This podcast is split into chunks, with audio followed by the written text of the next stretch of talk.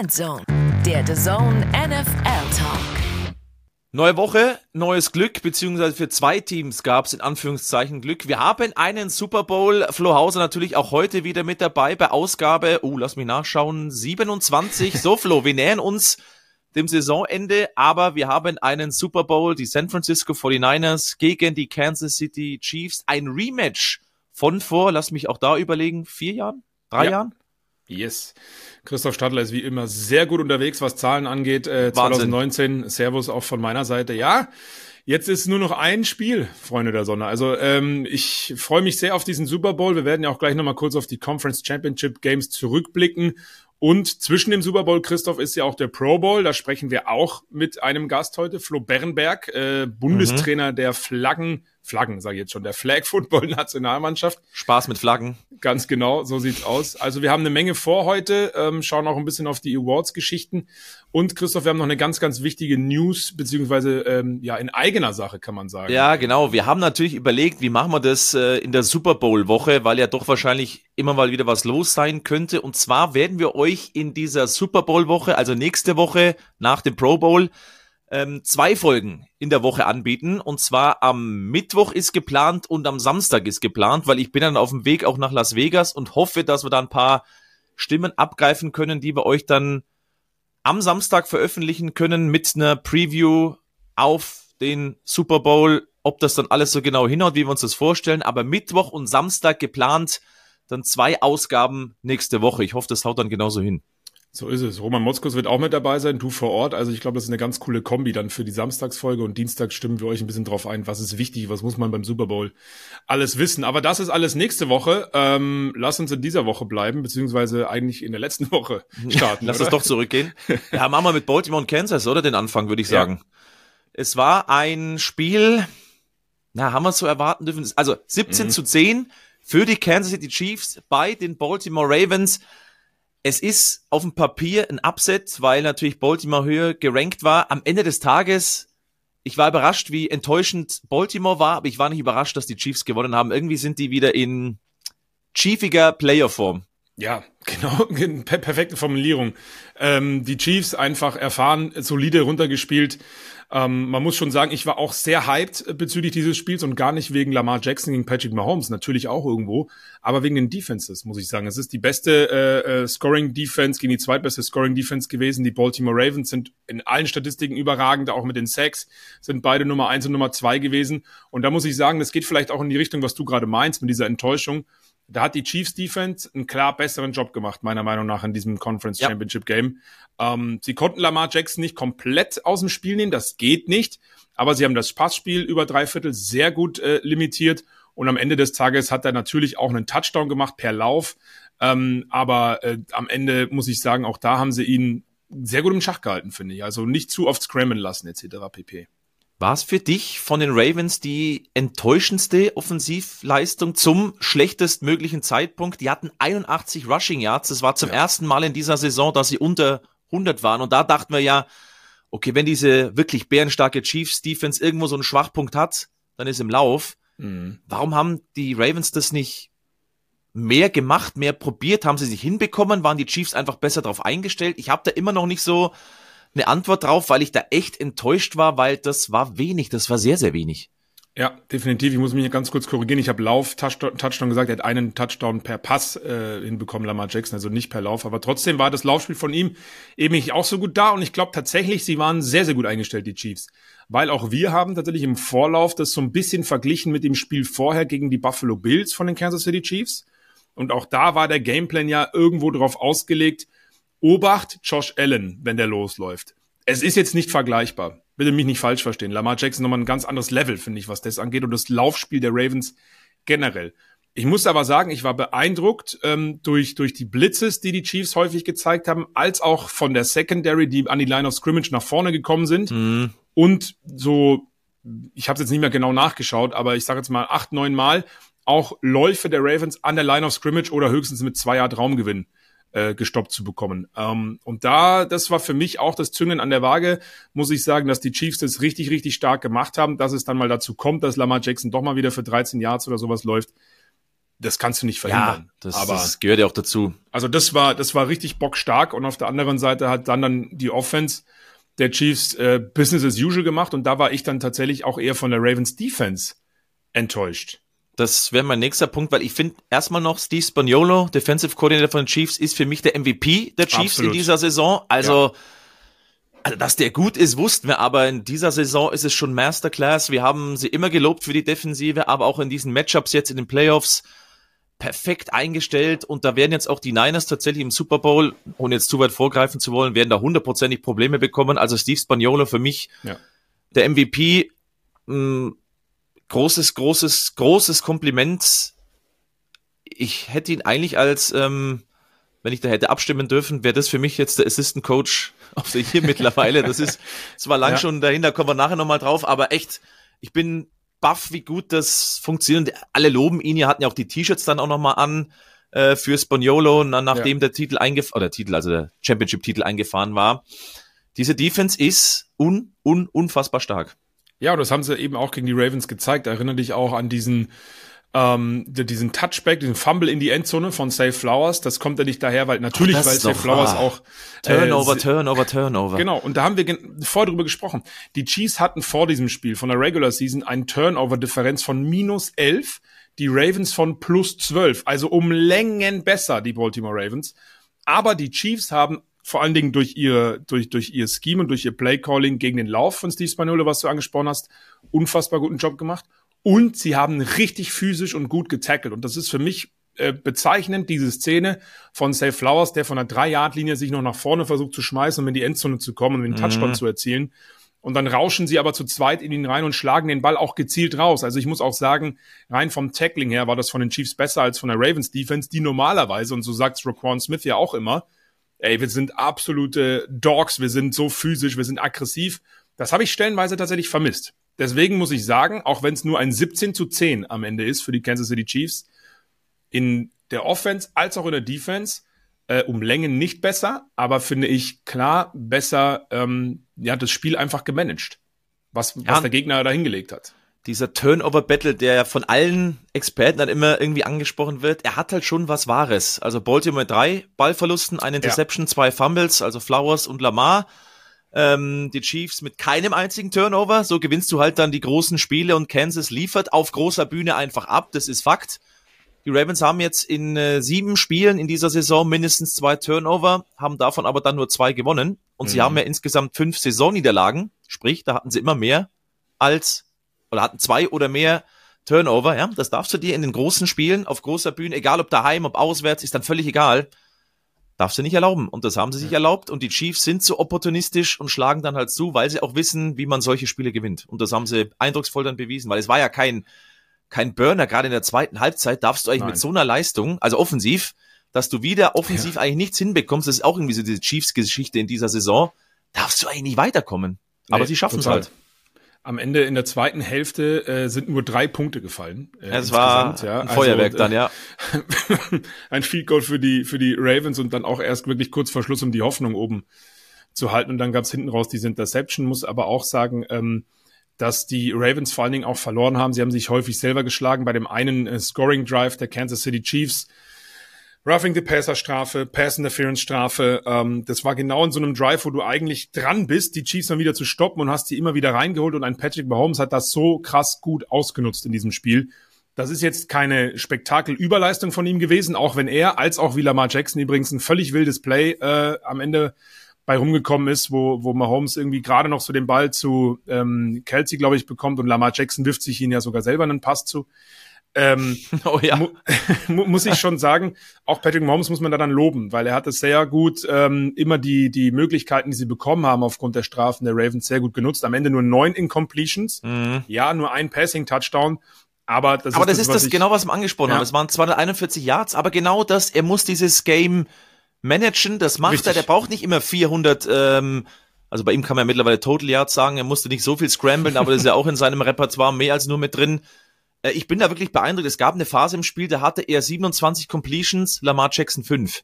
Ja, siehst du. Das sagt eben, dann eigentlich ja. auch schon. Also er hat sieben verschiedene Spieler an, also sieben Spieler hatten mindestens zwei Receptions. Auch das, er nutzt diese ganze Offense, wo du ja sagen könntest, hm, die hat mich jetzt das ganze Jahr über eher im Stich gelassen. Ich gehe zu Kelsey, das passt wieder, ich gehe zu Rice. Nee, der ruft sieben verschiedene Receiver ab in seinem Offensivspiel.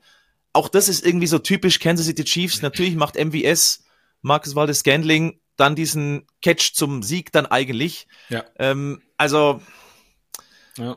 da war das Spiel dann vorbei, als er den Catch hatte für das neue First Down, wenn ich es richtig im Kopf habe. Ähm, Richtig? ja, das ist dann, das ist irgendwie Chiefs Football. Das ist das, was den Ravens tatsächlich einfach fehlt, diesen, diesen Killerinstinkt zu haben. Weil ganz ehrlich, weil das Scantling, dass der was kann, ja, aber es war jetzt keine beeindruckende Saison, dass ich sage, okay, Nee. dem letzte Woche Clyde edwards hatte keine mega Zahlen, hat mir aber da schon gut gefallen gegen Buffalo, hatte gute Momente, wenn es drauf ankam.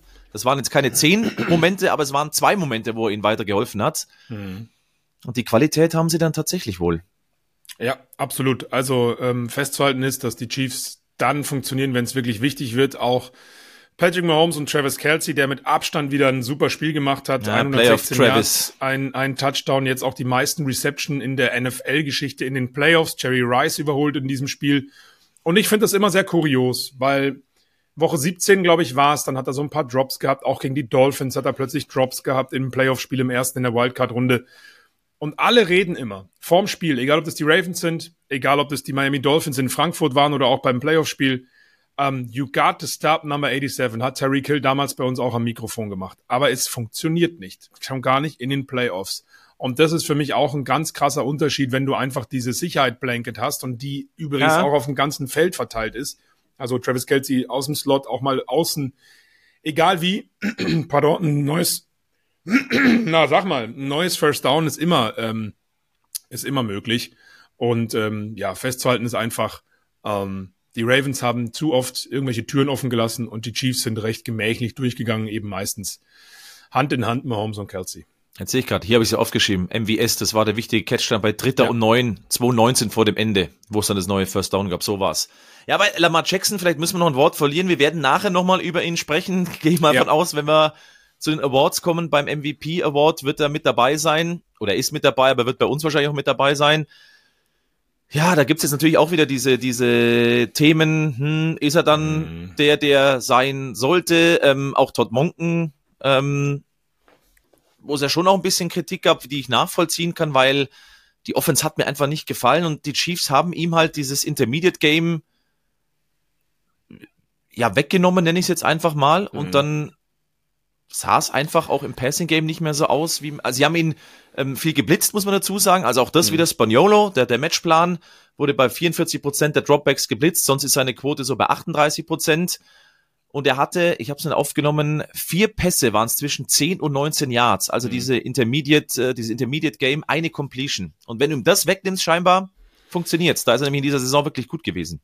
Ja, aber ich, also für, für mich geht es immer dann zu schnell, jetzt wird da alles hinterfragt. Aber was ich halt auch irgendwie interessant finde, wenn wir alle drüber reden, geredet haben, erinnere dich noch in der Regular Season letzten Wochen, wie die Ravens über die Dolphins drüber gebrettert sind, ja.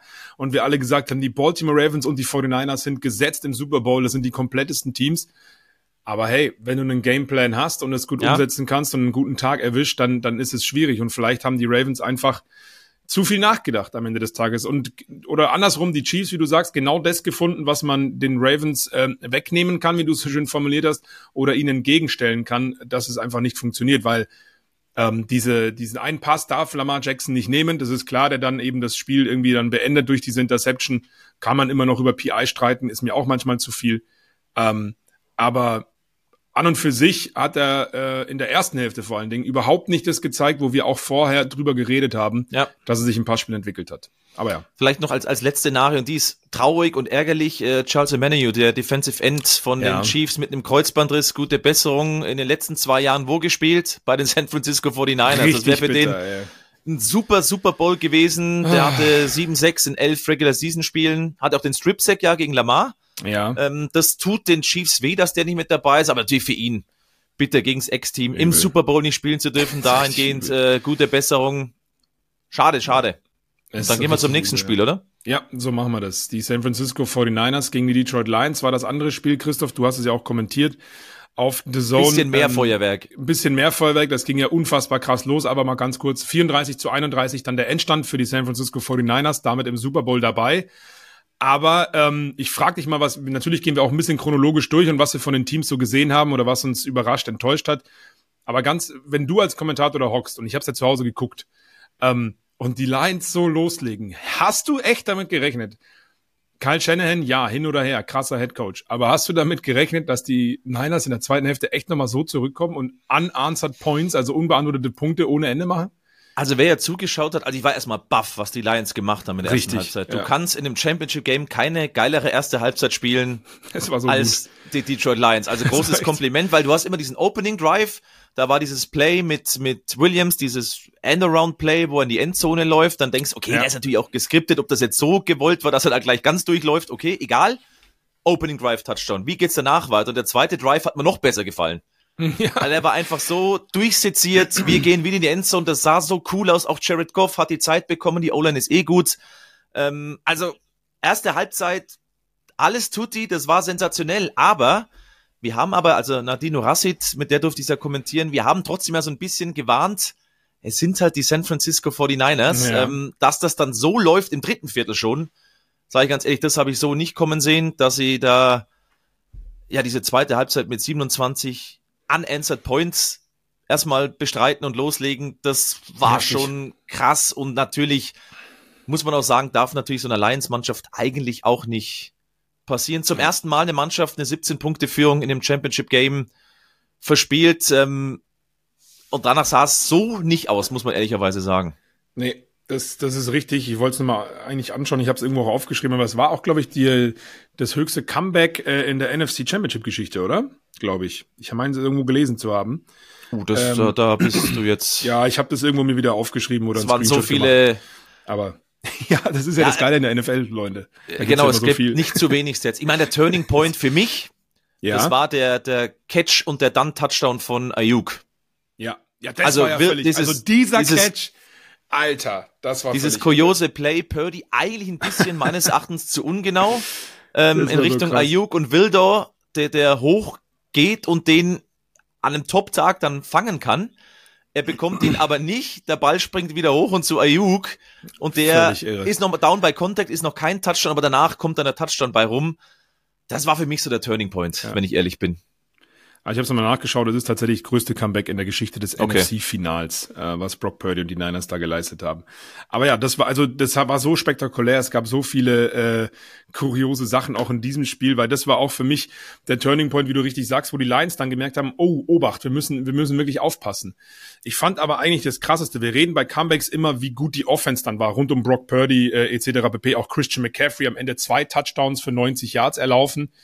Das ist halt Ähm, CMC, ja. Ja, eben. ähm, und da reden wir immer über die Offense. Aber eins muss man auch sagen. Du hast es gerade angesprochen, mit wie viel Feuer, mit wie viel Wucht und Power die Lions Offense in dieses Spiel reingegangen ist. Und in der zweiten Hälfte, gerade im dritten Viertel, three and out, da ging nichts mehr. Und das finde ich eine, eine geile Adjustments, wo Nadine Nurasid übrigens auch immer sagt, ja, so viel in der Halbzeit kannst du nicht adjusten. Die Manning-Brüder haben das auch mal gesagt. Du isst eine Orange und gehst wieder raus. Aber trotzdem, irgendwas hat Kyle Shanahan mit seinem Coaching-Staff so umgestellt und in den Griff bekommen, dass die Lions in der Offense nichts mehr liefern konnten. Gerade gegen den Lauf waren sie dann besser. Da sind die Lions ja über die drüber gerannt, was mich total überrascht hat, muss ich sagen. Montgomery durch die Mitte für 10 Yards. Du hast den Endaround-Touchdown angesprochen. Auch das Tackling war nicht gut. Und in der zweiten Halbzeit waren die wieder die 49ers Defense, wie man sie fast gewohnt ist. ja, das war dann scheinbar dann schon die Halbzeit-Adjustment und das ist das, was du vorhin ja meintest. Ich glaube, wir sind alle davon ausgegangen, die Niners werden es besser machen. Ja. Aber dass sie das Ganze so- so. schnell dann, dann aufholen und wieder dran sind, da war ich schon, schon baff, muss ich zugeben. Also erste Halbzeit nochmal von den Lions, äh, First Downs 18 zu 8 Total Yards, 280 zu 131. Also es war so ein krasser Unterschied. Aber das ist halt Football. Du hast die Zeit, da einmal durchzuschnaufen, eine Orange zu essen. Vielleicht war auch da irgendwas mit in der Orange ähm, und kommst zurück. Und ähm, ich glaube, das müssen wir schon noch mal ansprechen, weil es natürlich auch bei den Lions Fehler gab. Das dürfen wir nicht Ja. vernachlässigen. Die hatten immer noch die Chance, das zu gewinnen. Also Reynolds mit Drops, Plural. Und das war extrem bitter, der eigentlich gute Playoffs bis dahin gespielt hat. Einmal ein First Down an der 20 von San Francisco wäre es gewesen, drittes Viertel. Da stand es 24 zu 10 noch. Bei Vierter und zwei ist es kein neues First Down. Und nochmal wäre es ein neues First Down gewesen, war dann keins im dritten Viertel bei 24 zu 24. Da war ein bisschen mehr als zwei Minuten noch auf der Uhr, bei dritter ja. und zehn, wo er einen Drop hat. Und mhm. das sind so Fehler, die tun weh, weil dann von Gibbs noch ein Fumble dazu kommt, auch im dritten Viertel. Also es war ein katastrophales Viertel für die Lions.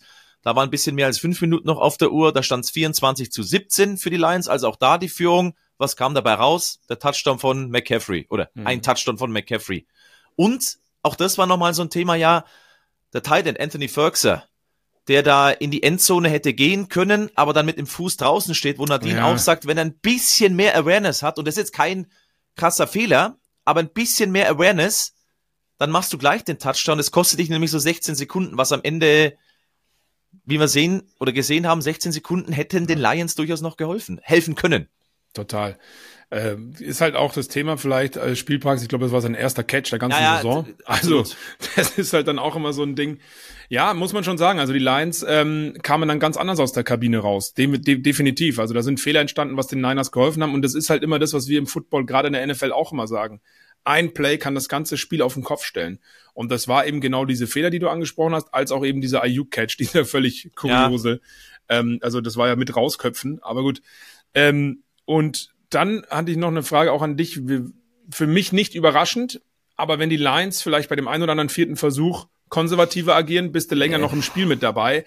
Aber das wissen wir. Denn Campbell hat gesagt, er möchte diese Diskussion überhaupt nicht erst hören, weil ja, aber wir, die müssen weil wir schon immer, führen, ja. Ja, weil, weil er immer gesagt hat, auch vor dem Spiel, wir sind aggressiv, wir machen das, wir gehen beim vierten Versuch dafür.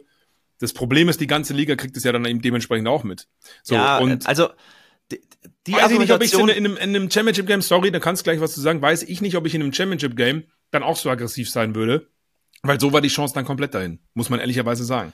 Also erstmal, ich finde es jetzt nicht irgendwie ein Fehler oder sowas, weil wenn es deine nee. Identität ist, ist alles gut. Nur ich muss auch nicht, ich liebe Spaghetti Bolognese, ich muss nicht jeden Tag Spaghetti Bolognese essen. Ja, aber bei ähm, Brandon Staley, bei den Charters haben wir auch gesprochen, das ist seine Identität und da war es auch grausam. Ja, da haben also da haben wir oft drauf geklopft. Das, das erste, dass du es da ausspielst, das, äh, das Fourth Down statt dem Field Goal, verstehe ich noch. Das war im dritten ja, Viertel, sieben Minuten total. auf der Uhr, du führst 24 zu 10, deine Defense macht's eigentlich gut, auch die Secondary, die wir ja schon als großen Wackler hatten, mhm. war jetzt nicht katastrophal, muss man ehrlicherweise sagen. Also Sutton Bilder war jetzt kein Totalausfall, wie es auch hätte passieren können gegen diese ja. Niners. Und dass du dafür gehst bei Vierter und Zwei, gehe ich mit. Du führst noch äh, mit, mit 14, du bist gut drin eigentlich, zumindest zu dem Zeitpunkt. Kann ich nachvollziehen. Dann aber im vierten Viertel, das haben wir ja Onne auch so ein bisschen diskutiert, du bist drei Punkte hinten, siebeneinhalb Minuten auf der Uhr, bei Vierter und drei an der 30 von San Francisco. Und da ja, stelle ich mir eben zwei Fragen. Das, ja. Machst du nicht, also ich, A, natürlich, ähm, das ist eine High-Scoring-Offense von den Niners. Ich verstehe, dass du sagst, du, ich will da vorlegen. Verstehe ich. Und das mhm. ist deine Identität, verstehe ich. Aber gehst du nicht so in diesem knappen Spiel, wo es jetzt ist, wo dir deine Fälle so ein bisschen davon schwimmen? Naja, auf Nummer sicher nicht, das ist das, das Thema B nämlich, aber gehst du auf das, auf das Field Goal, das ist jetzt kein leichtes, 46, 47 Yards wahrscheinlich wird so dann, dann rauskommen ähm, und sagst du, komm, wir gehen da zum Ausgleich und dann schauen wir, wie es weitergeht. Und da mhm. kommt nämlich eine Frage an dich, ist eigentlich Michael Batchley da nicht der richtige Kicker für die? Weil, wenn ich darüber nachdenken muss, gönne ich dem, schafft er das, schafft das nicht? Ja.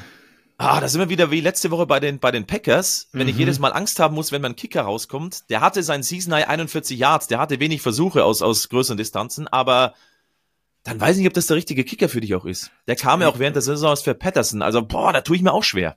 Ja, ich weiß nicht, ob man da, ob wir da nicht zu viel reininterpretieren, ob das dann wegen dem Kicker dann eben nicht gemacht wird oder keine Ahnung. Ähm, Kicker hin oder her, die können das alle. Der kann auch einen 47er reinklatschen. Das glaube ich, das ist kein. Können ist, ja, aber vertrauen Sie ihm? Ja, weiß ich nicht. Das ist halt. Ich weiß nicht, ob das das der Grund ist. Ähm, ich muss auch sagen, ich, ich verstehe es halt nicht. Man muss halt manchmal dann auch über seinen Schatten springen und ja, Dan Campbell steht da und ist ein geiler Typ, breite Brust, mega. Äh, wir sind, wir sind aggressiv, wir sind mutig. Ähm, ich, ich, ich war sofort zu Hause, als ich das gesehen habe, dachte ich so, nein, Kick dieses Goal. Versuch ja. ist. Weil was passiert denn? Du machst Vierter und Drei, spielst du aus. Wenn du es schaffst, bist du der Held, kannst Zeit von der Uhr nehmen und vielleicht sogar noch einen Touchdown machen oder du nimmst dann irgendwann nochmal einen Field Goal mit kürzerer Distanz. Super. Aber wenn es nicht klappt, gibst du den Ball ab, ohne Punkte zu machen. So.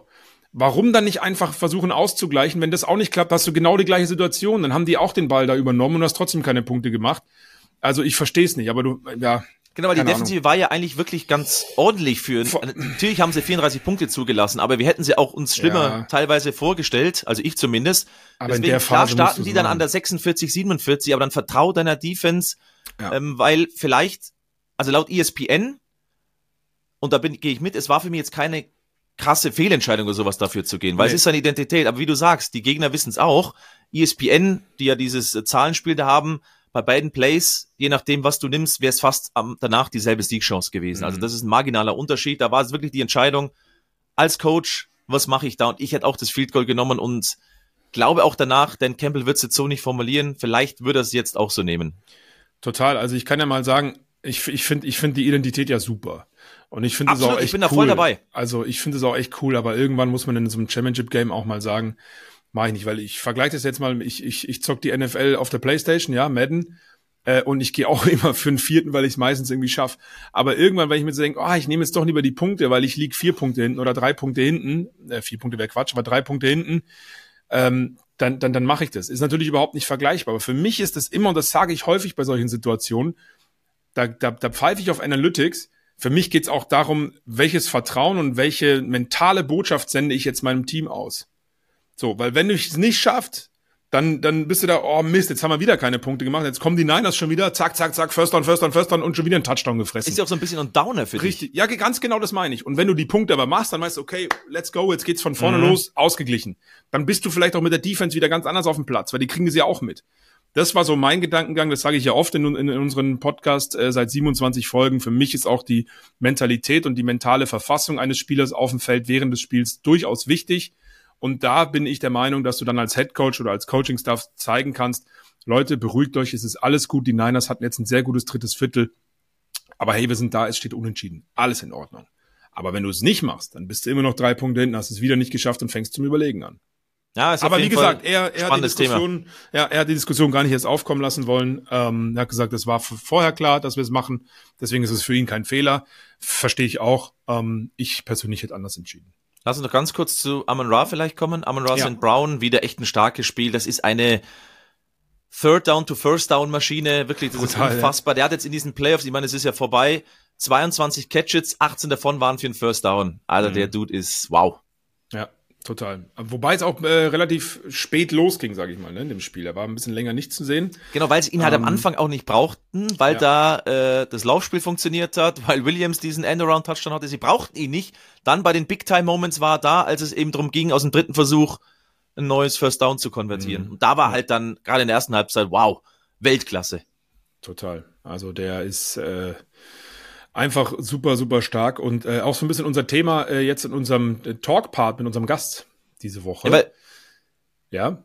Wir können ja jetzt schon sagen, mittlerweile, wir nehmen auf äh, Mittwoch äh, Mittag, auch da nochmal aus organisatorischen Gründen, denn wir können ihm gratulieren, er wurde zum Pro Bowl nachnominiert. Richtig, sehr geil, absolut richtige Entscheidung dass er da ist. Natürlich äh, aus blöden Gründen. Ähm, AJ Brown ist, glaube ich, verletzt, ne? Genau, AJ Brown ja. ist verletzt, ist nicht mit dabei, deswegen Schade. ist jetzt Amon Ross and Brown nachnominiert worden. Ich glaube, er freut sich trotzdem nicht so hundertprozentig. Er will, wenn dann schon gleich nominiert ja. sein, nicht nachnominiert. Ja, ich glaube, das ist er als Competitor. Und genau, du hast gesagt, wir sprechen ja mit, mit Flo Bernberg, unser The Zone-Kommentator, Kollege, der auch äh, Bundestrainer der, der deutschen Flag-Football-Nationalmannschaft ist. Und da müssen wir dazu sagen, das haben wir zuvor schon aufgenommen, weil der liebe Flo ist Lehrer und hat da nicht ganz so viel Zeit. Wobei, wenn ich das so sage, widerspricht sich eigentlich selber. Lehrer und keine Zeit. Nein, er muss tatsächlich arbeiten.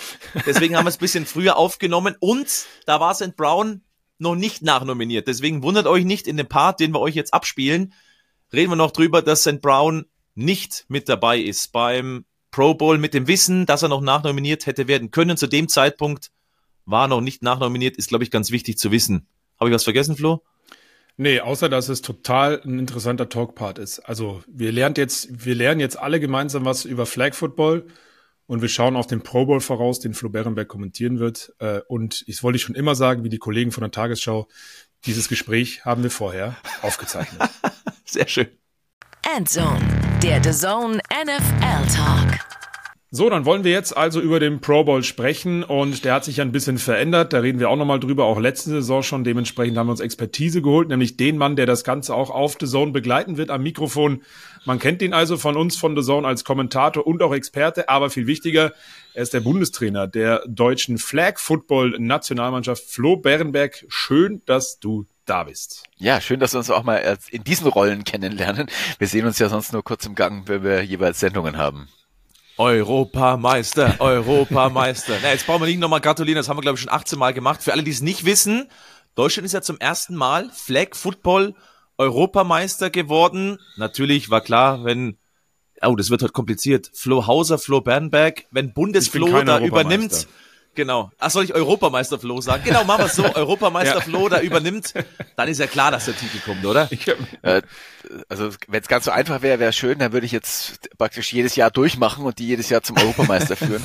Äh, die deutsche Mannschaft war nah dran, das muss man einfach sagen. Da gab es ein paar unglückliche äh, Zusammenspieler, Covid äh, bei den letzten großen Wettkämpfen.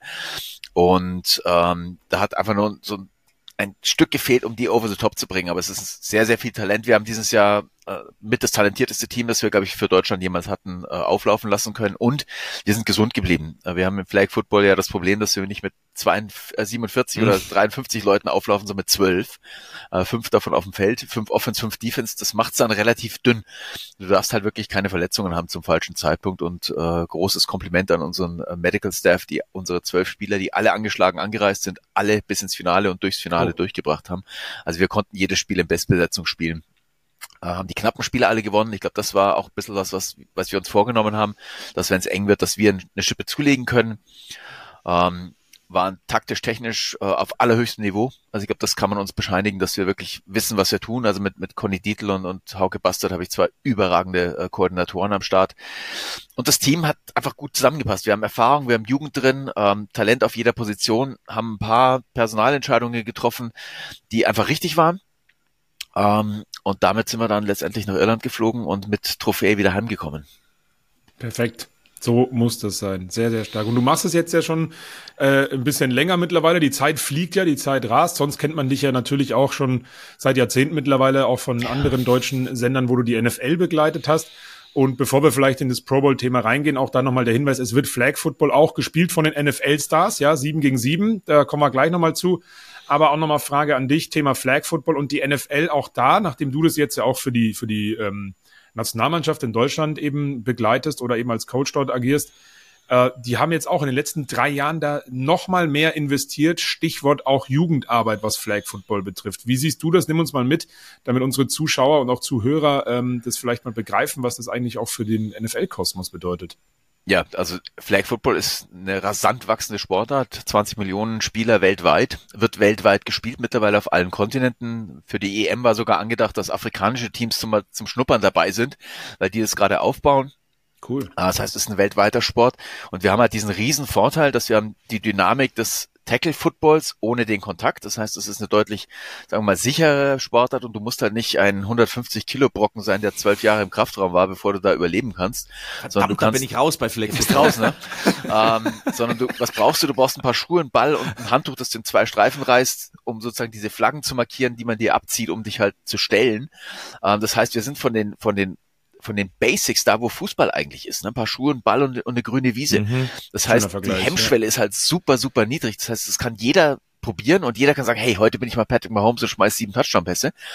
Ähm, ohne dass der, dass der Helm bricht, weil es gibt keinen, es gibt also auch keinen Kontakt in dem Sinne. Ähm, und du mh, hm, hast einfach die Dynamik, na mehr als die Dynamik. Wenn wir Tackler haben bei den Sichtungen, dann sagen die, wow, ich wusste gar nicht, wie schnell Flag Football ist. Also es ist ein richtig rasanter Sport. Ich sage immer, sie Basketball auf Rollschuhen. Na, wir haben ein Feld, das ist so ein knappes, ein gutes Viertel Footballfeld, aber halt nur fünf gegen fünf und dann ist richtig Platz da und, und, ähm, und es muss alles sehr, sehr schnell gehen. Und das ist eigentlich total das, wo ich mich in den Sport verliebt habe. Und die NFL sieht das auch. Also für die NFL ist es natürlich eher gedacht als Einstiegs Nummer, Klar. um dann Spieler zu rekrutieren, die im, im Tackle enden oder landen wollen. Ähm, aber es gibt halt einfach wahnsinnig viele, die sich jetzt auf Flag spezialisieren wollen. Auch bei uns in der Nazio. Wir hatten letztes Jahr drei Leute, die Tackle-Football spielen und alle anderen waren reine Flag-Footballer. Ähm, mhm. Oder einer der ehemalige Tackler, Alex Haupert, unser, unser ehemaliger Nationalspieler und im Tackle und jetzt Nationalspieler bei uns in, im Flag Football. Äh, aber nur noch drei aktive Tackler. Ähm, das heißt, es, und das sind super Athleten. Fabian Achenbach ist eine Größe in der Welt. Also den kennt jeder, weil der einfach ein, ein, ein Receiver ist, den man nicht mehr stoppen kann. Ne? Ähm, und diese, diese Möglichkeit, dass man den Sport ausführt, obwohl man nicht zu einem, zu einem Tackle-Football-Kader gehört, der ja dann auch irgendwann nummeriert, äh, also limitiert ist. Du darfst nur 50 melden pro Spieltag. Ähm, du hast die Kosten nicht. Äh, du kannst einfach Spaß haben. Wenn du fünf Leute zusammenbringst, hast du ein Team geht los, findest ein anderes Team, spielst. Äh, und so ist ja letztendlich Flag Football auch entstanden bei uns in Deutschland. Das waren Unimannschaften, die sich aus Spaß zusammengetan haben, Turniere gespielt haben und jetzt kommt der Ligabetrieb und jetzt wächst es langsam eben auch in den Kader- und olympischen Bereich. Und das sehen wir international in fast jedem Land, dass die Leute sagen, hey, was für ein cooler Sport, lass den spielen. Und in Amerika halt, um sozusagen die, die, die, die Bevölkerung wieder auf Football einzuschwören, weil mit den ganzen Verletzungen, insbesondere im Kopfbereich, sind jetzt viele Eltern natürlich sehr hellhörig geworden und sagen, ey, mein Kind sollte nicht Football spielen. Ne? Ähm, und sagen auch die Ärzte eigentlich erst ab 18 mit Helm. Ne? Die, das wachsende Gehirn soll noch nicht diesem, diesem Kontakt ausgesetzt sein. Und Flag Football bietet halt eine wahnsinns tolle Möglichkeit, Football zu spielen, ohne diesen Risikofaktor, den Körper auswachsen zu lassen und dann eventuell die Entscheidung zu treffen, dass man doch in diesem natürlich auch tollen Sport äh, Football dann weitermachen kann. Das ist total spannend, weil, äh, sorry, ähm, weil ähm, früher, es ist jetzt 50 Jahre her, als ich in der Schule war, ich kann mich daran erinnern, in der Pause zum Nachmittagsunterricht, da hast du dich dann auch mal, weiß ich, da war mal zu sechs oder sowas, hast mit der, mit dieser Plastik, ähm, Flasche dann ein paar so, so, so Bälle geworfen oder sowas. Alles war wirklich die rudimentärste Form und weiß ich gar nicht, da war Flag Football für mich überhaupt kein, kein Begriff, kein Thema so wirklich. Und das ist ja wahnsinnig spannend, dass das dann ja also du kannst jetzt besser einschätzen mit dem Einblick in den Verband. Habt ihr da mehr Zulauf jetzt auch bekommen an, vor allem ja dann Kindern, Jugendlichen, die darauf Lust haben, weil du kannst nicht einfach sagen, okay, ja. treffen wir uns mal zu 50 und spielen Football. Ja, also äh, ja und fast leider ja. Also es ist eine ganz schwierige Situation im Moment. Ähm, ich habe mit, mit Thorsten Grom, unser Direktor der Nationalmannschaften, ist auch im Vorstand von von ähm, den Kelkheim Lizards oder Coach da und der sagt, die müssen 13-Jährige abweisen, weil sie ha, nicht genug okay. Coaches haben, um die zu betreuen. Ja, also wir, wir, wir sind ready. Ne? Ähm, also wir, oder die Spieler sind ready, aber wir sind es noch nicht. Und wir sind gerade mit Hochdruck dabei, äh, die Lizenzierung für die Trainer vorzu also durchzuziehen mhm. jetzt, dass wir möglichst bald ausbilden können. Und wir mit der Nationalmannschaft haben gesagt, wenn ihr Interesse habt, irgendwie an Football-Coaching im Flag Football, kommt zu uns, kommt auf unsere Maßnahmen. Ihr könnt mit uns sprechen, ihr könnt unsere Drills kriegen, ihr kriegt Gesprächstermine mit uns, ihr kriegt alles, was ihr braucht, damit ihr loslegen könnt. Und der Gedanke ist, dass je mehr Coaches zu uns kommen, und mehr Coaches treffen sich auch und dann können die voneinander profitieren. Dass wir so eine, so eine unterschwellige Ausbildung äh, haben, bis die offizielle Lizenzierung steht, was im Laufe dieses Jahres stattfinden soll. Also wir haben den Zulauf und äh, dem DFB sei Dank, also vor allem der deutschen Herren-Nationalmannschaft, ähm, weil wenn immer die Fußballer Titel gewinnen, gehen die Kinder in die Fußballvereine. Äh, Fußball und Titel gewinnen ist zurzeit nicht das Thema. Ne? Ähm, Im Moment sind die Basketballer die, die Konkurrenz, ne, ja. die Titel holen. Ähm, und das heißt, im Moment haben wir ein Fenster, äh, das jetzt hoffentlich bei der Euro 24 offen bleibt, wo die Kids einfach neugierig sind auf einen anderen Sport, auf neue Sportarten. Und wir haben eben die, diese minimale Eingangshürde, sagen Schuhe, Ball, Handtuch. Fünf Leute, geht los. Ja, wir brauchen keine Halle mit Körben, wir brauchen keinen, also eben keinen Helm für 1200 Euro und Pads für 800, sondern du kannst, wenn du irgendwo ein paar Turnschuhe hast und irgendeinen so alten Ball auf dem Speicher findest, den der Papa mal vor 70 Jahren aus Amerika mitgebracht hast, bist du im Spiel. Und mhm. das ist unser riesen Standortvorteil, dass sie sagen, fang einfach an. Ne, kostet ja, ja nichts. Und wenn es dir nicht gefällt, dann machst du was anderes und dann hast du halt, was ich, Schuhe, die du vielleicht nicht mehr so oft trägst und ein Handtuch, das in zwei Teile gerissen ist. Ähm, aber kein Verlust dabei. Ne? Und, und wir sehen aber wenige, die wieder aufhören. Also ich habe viele, die auch sagen, ey, ich konzentriere mich auf Flag Football, weil Fußball ist langweilig. Ne? Und Fußball ist auch so dieser, dieser Umgang Trainer-Spieler ist oft ein ganz, ganz anderer. Also wir haben ja 80 Millionen Bundestrainer in Deutschland und viele davon trainieren Jugendmannschaften und dann hörst du am Fußballplatz einen Ton, den wir im Football nicht gewohnt sind, mhm. ne? wo dieses familiäre einfach vorherrscht. Das kennen wir in den Stadien und das kennen wir auf dem Trainingsplatz. Und ich glaube, dass wir viel wirklich ein Kapital mitbringen, um gerade jungen Leuten einen Einstieg in den Sport, also jeden Sport zu geben und dann insbesondere in den, äh, deren Faszination sich eh niemand entziehen kann. Also wenn ich Lehrerfortbildung mache äh, und die Bälle einfach nur in die Turnhalle reinlege, stürzen sich alle auf diese Bälle, weil da so ein Aufforderungscharakter drin ist, weil dieses komische Ei und die schmeißt man das dann und so. Klar, ja. Und da haben die alle irrsinnig Spaß. Und den versuchen wir halt jetzt zu kanalisieren über die Trainerausbildung, über die Nationalmannschaft als, Aber- als so ein bisschen Focal Point, um möglichst viele Leute zu rekrutieren. Ganz wichtig dann vielleicht doch nicht nur, dass ja die Kids kommen, sondern wie kann ich jetzt, wenn ich daheim gerade zuhöre, zuschaue und sage, boah, ich hätte da Lust mal reinzuschnuppern ja. als Coach, wo kann ich mich da informieren bei euch? Genau, also es gibt auf der auf der DFFL-Seite, also Deutsche Flag Football Liga, äh, gibt es eine, eine Map, wo praktisch die ganzen Vereine auch Mhm. drauf sind, dass man die kontaktieren kann. Äh, und wir haben gemerkt, beim letzten Pro Bowl gab es angeblich nach dem Pro Bowl 1000 Hits auf Flag Football Rocks, also das ist so ein bisschen unsere offizielle Website, mit der Anfrage, wo gibt's Vereine? Also ähm, es ist jetzt so, dass Erwachsene oder auch vor allem junge Erwachsene sagen, Olympische Spiele, probieren wir. Ja. Äh, ich weiß, dass ein Verein in meiner Nähe in Feldkirchen, äh, die Lions, die gründen jetzt eine Erwachsenen-Flag-Mannschaft. Ja, Mhm. weil sie halt sagen, hey, let's try it, ne? Das ist ein cooler Sport. Ähm, wir haben Konzepte äh, vorliegen, dass man einfach auch in den Tackle-Vereinen sagt, nee, klar, dann mach halt eine AH, eine Alternmannschaft und nicht wie die Wahnsinnigen, die dann sich mit 50 den Helm überziehen und dann Kickoffs laufen, ne? Und was danach kommt, will ich gar nicht wissen. Äh, und sagen, nee, lass Als uns doch Flag wäre wieder was für uns, Christoph. Ja, wieder- äh, lass uns doch Flag Football spielen. Wir haben dieselbe Dynamik. Du läufst Routen, du verteidigst One-on-One oder im, im Zonenkonzept. Du hast einen Quarterback, der schmeißen muss, einen Center, der snappt. Ja. Und jeder hat Spaß und du gehst ohne Kopfschmerzen auf die Aftergame-Party. Total. Also das muss man Wichtig, schon mal. sehr wichtig. Ja, das stimmt, ja, das ist auch sehr wichtig.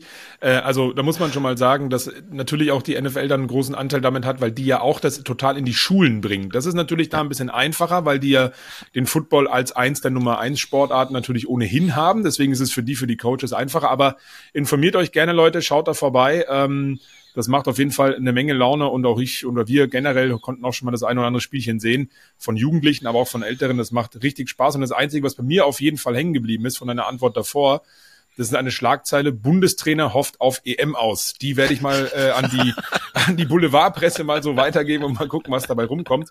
Spaß beiseite. Also man muss man muss ja auch schon sagen, auch ähm, die die deutschsprachigen NFL-Experten ähm, wie wie Markus Kuhn, auch Vollmer oder auch zum Beispiel ähm, äh, Marcel Dabo, der ja auch verletzt war, die haben ja auch immer viele viele so eine Turniere besucht. Das hilft natürlich auch, auch auf dem europäischen Markt. Ähm, und ähm, ich find's klasse, muss ich sagen, dass gerade in den USA das mittlerweile als einfach Schulsport oder Schul-AGs gibt's da ja auch so richtig nach dem normalen Unterricht äh, mit inkludiert wird. Das finde ich toll.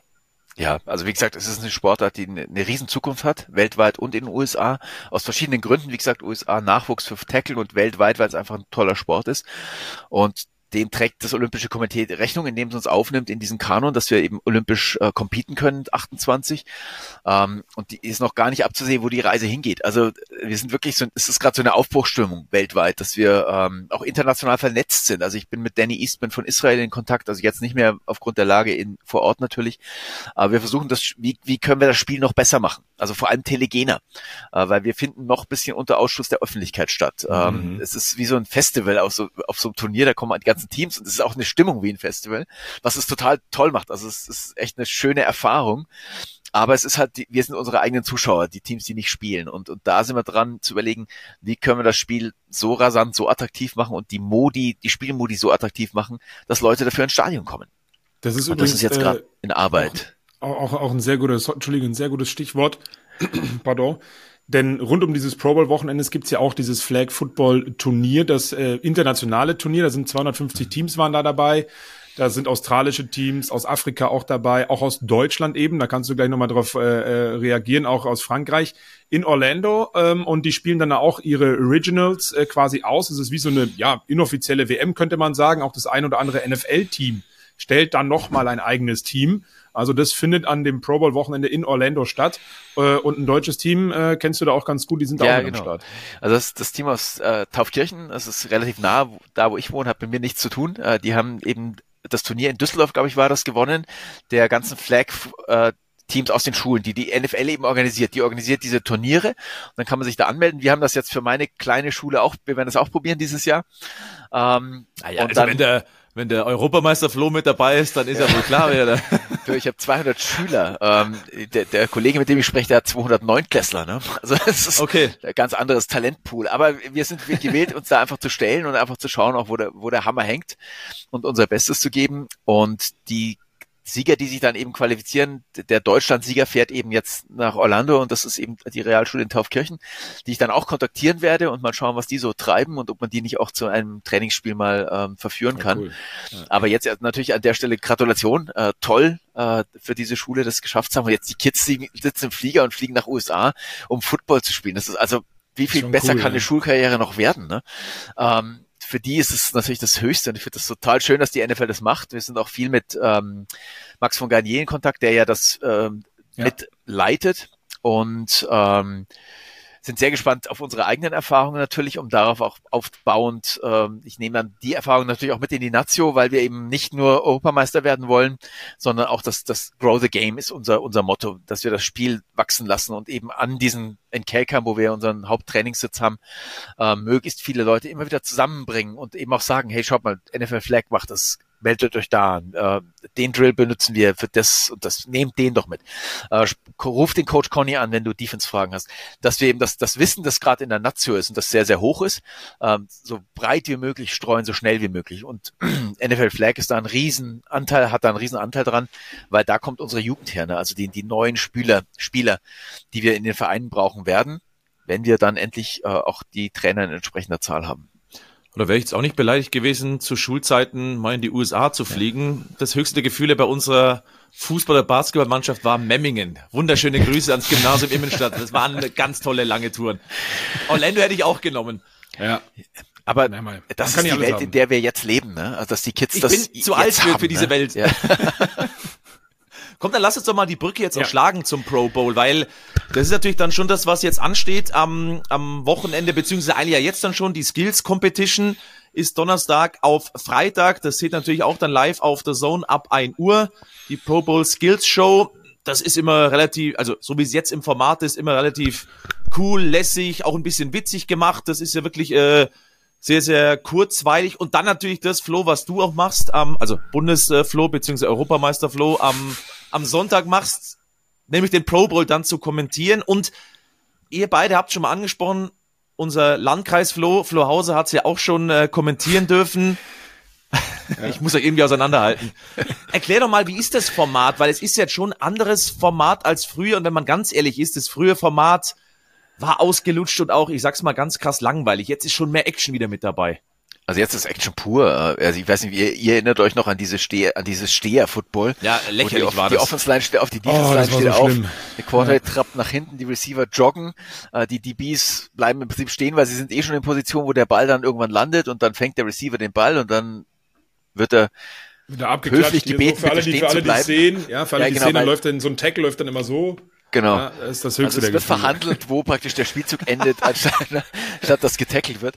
Und das war, das wurde immer schlimmer. Also es war ja, Promo war ja schon, also in den 80er Jahren, als ich angefangen habe, ähm, also 1980, ähm, waren das schon Spiele, die halt mit Halbgas gespielt wurden. Aber da ging es noch ein bisschen um was.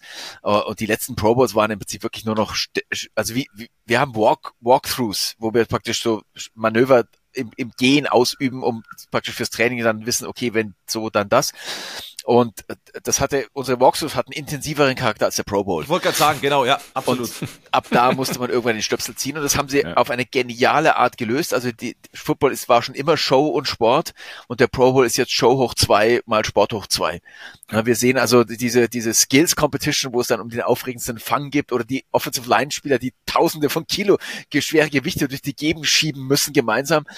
Ähm, wir haben Völkerball im Turnier und äh, Völkerball mit richtig guten Athleten ist brutal aufregend, weil die halt, das die, die holen die halt mit zwei Fingern noch einen Ball aus der Luft oder machen dreifach Salto mit Schraube, um den Ball auszuweichen. Also das ist schon echt ein, ein echt cooles Event. Da freue ich mich immer am meisten drauf, muss ich ja, sagen. Ja, finde ich auch. Ähm, und ich vermisse, ich vermisse jedes Jahr Jarvis Landry, weil der war für mich der Dodgeball-König. Ja, ja, genau. Aber, ich wollte sagen, das ja. hat was, wie hieß es früher bei beim deutschen Sportfernsehen, DSF, was sie da hatten, wenn die da immer diese Parcours durchgelaufen ja. sind mit Top-Athleten. So ungefähr ist es dann als, als ja. Völkerball-Edition noch. Ja, genau. Ja. Das und, also diese alten geile Skills sind so ein bisschen wie Takeshikis Castle oder wie hieß das damals? Takeshis Castle, ja. Takeshis Castle, genau.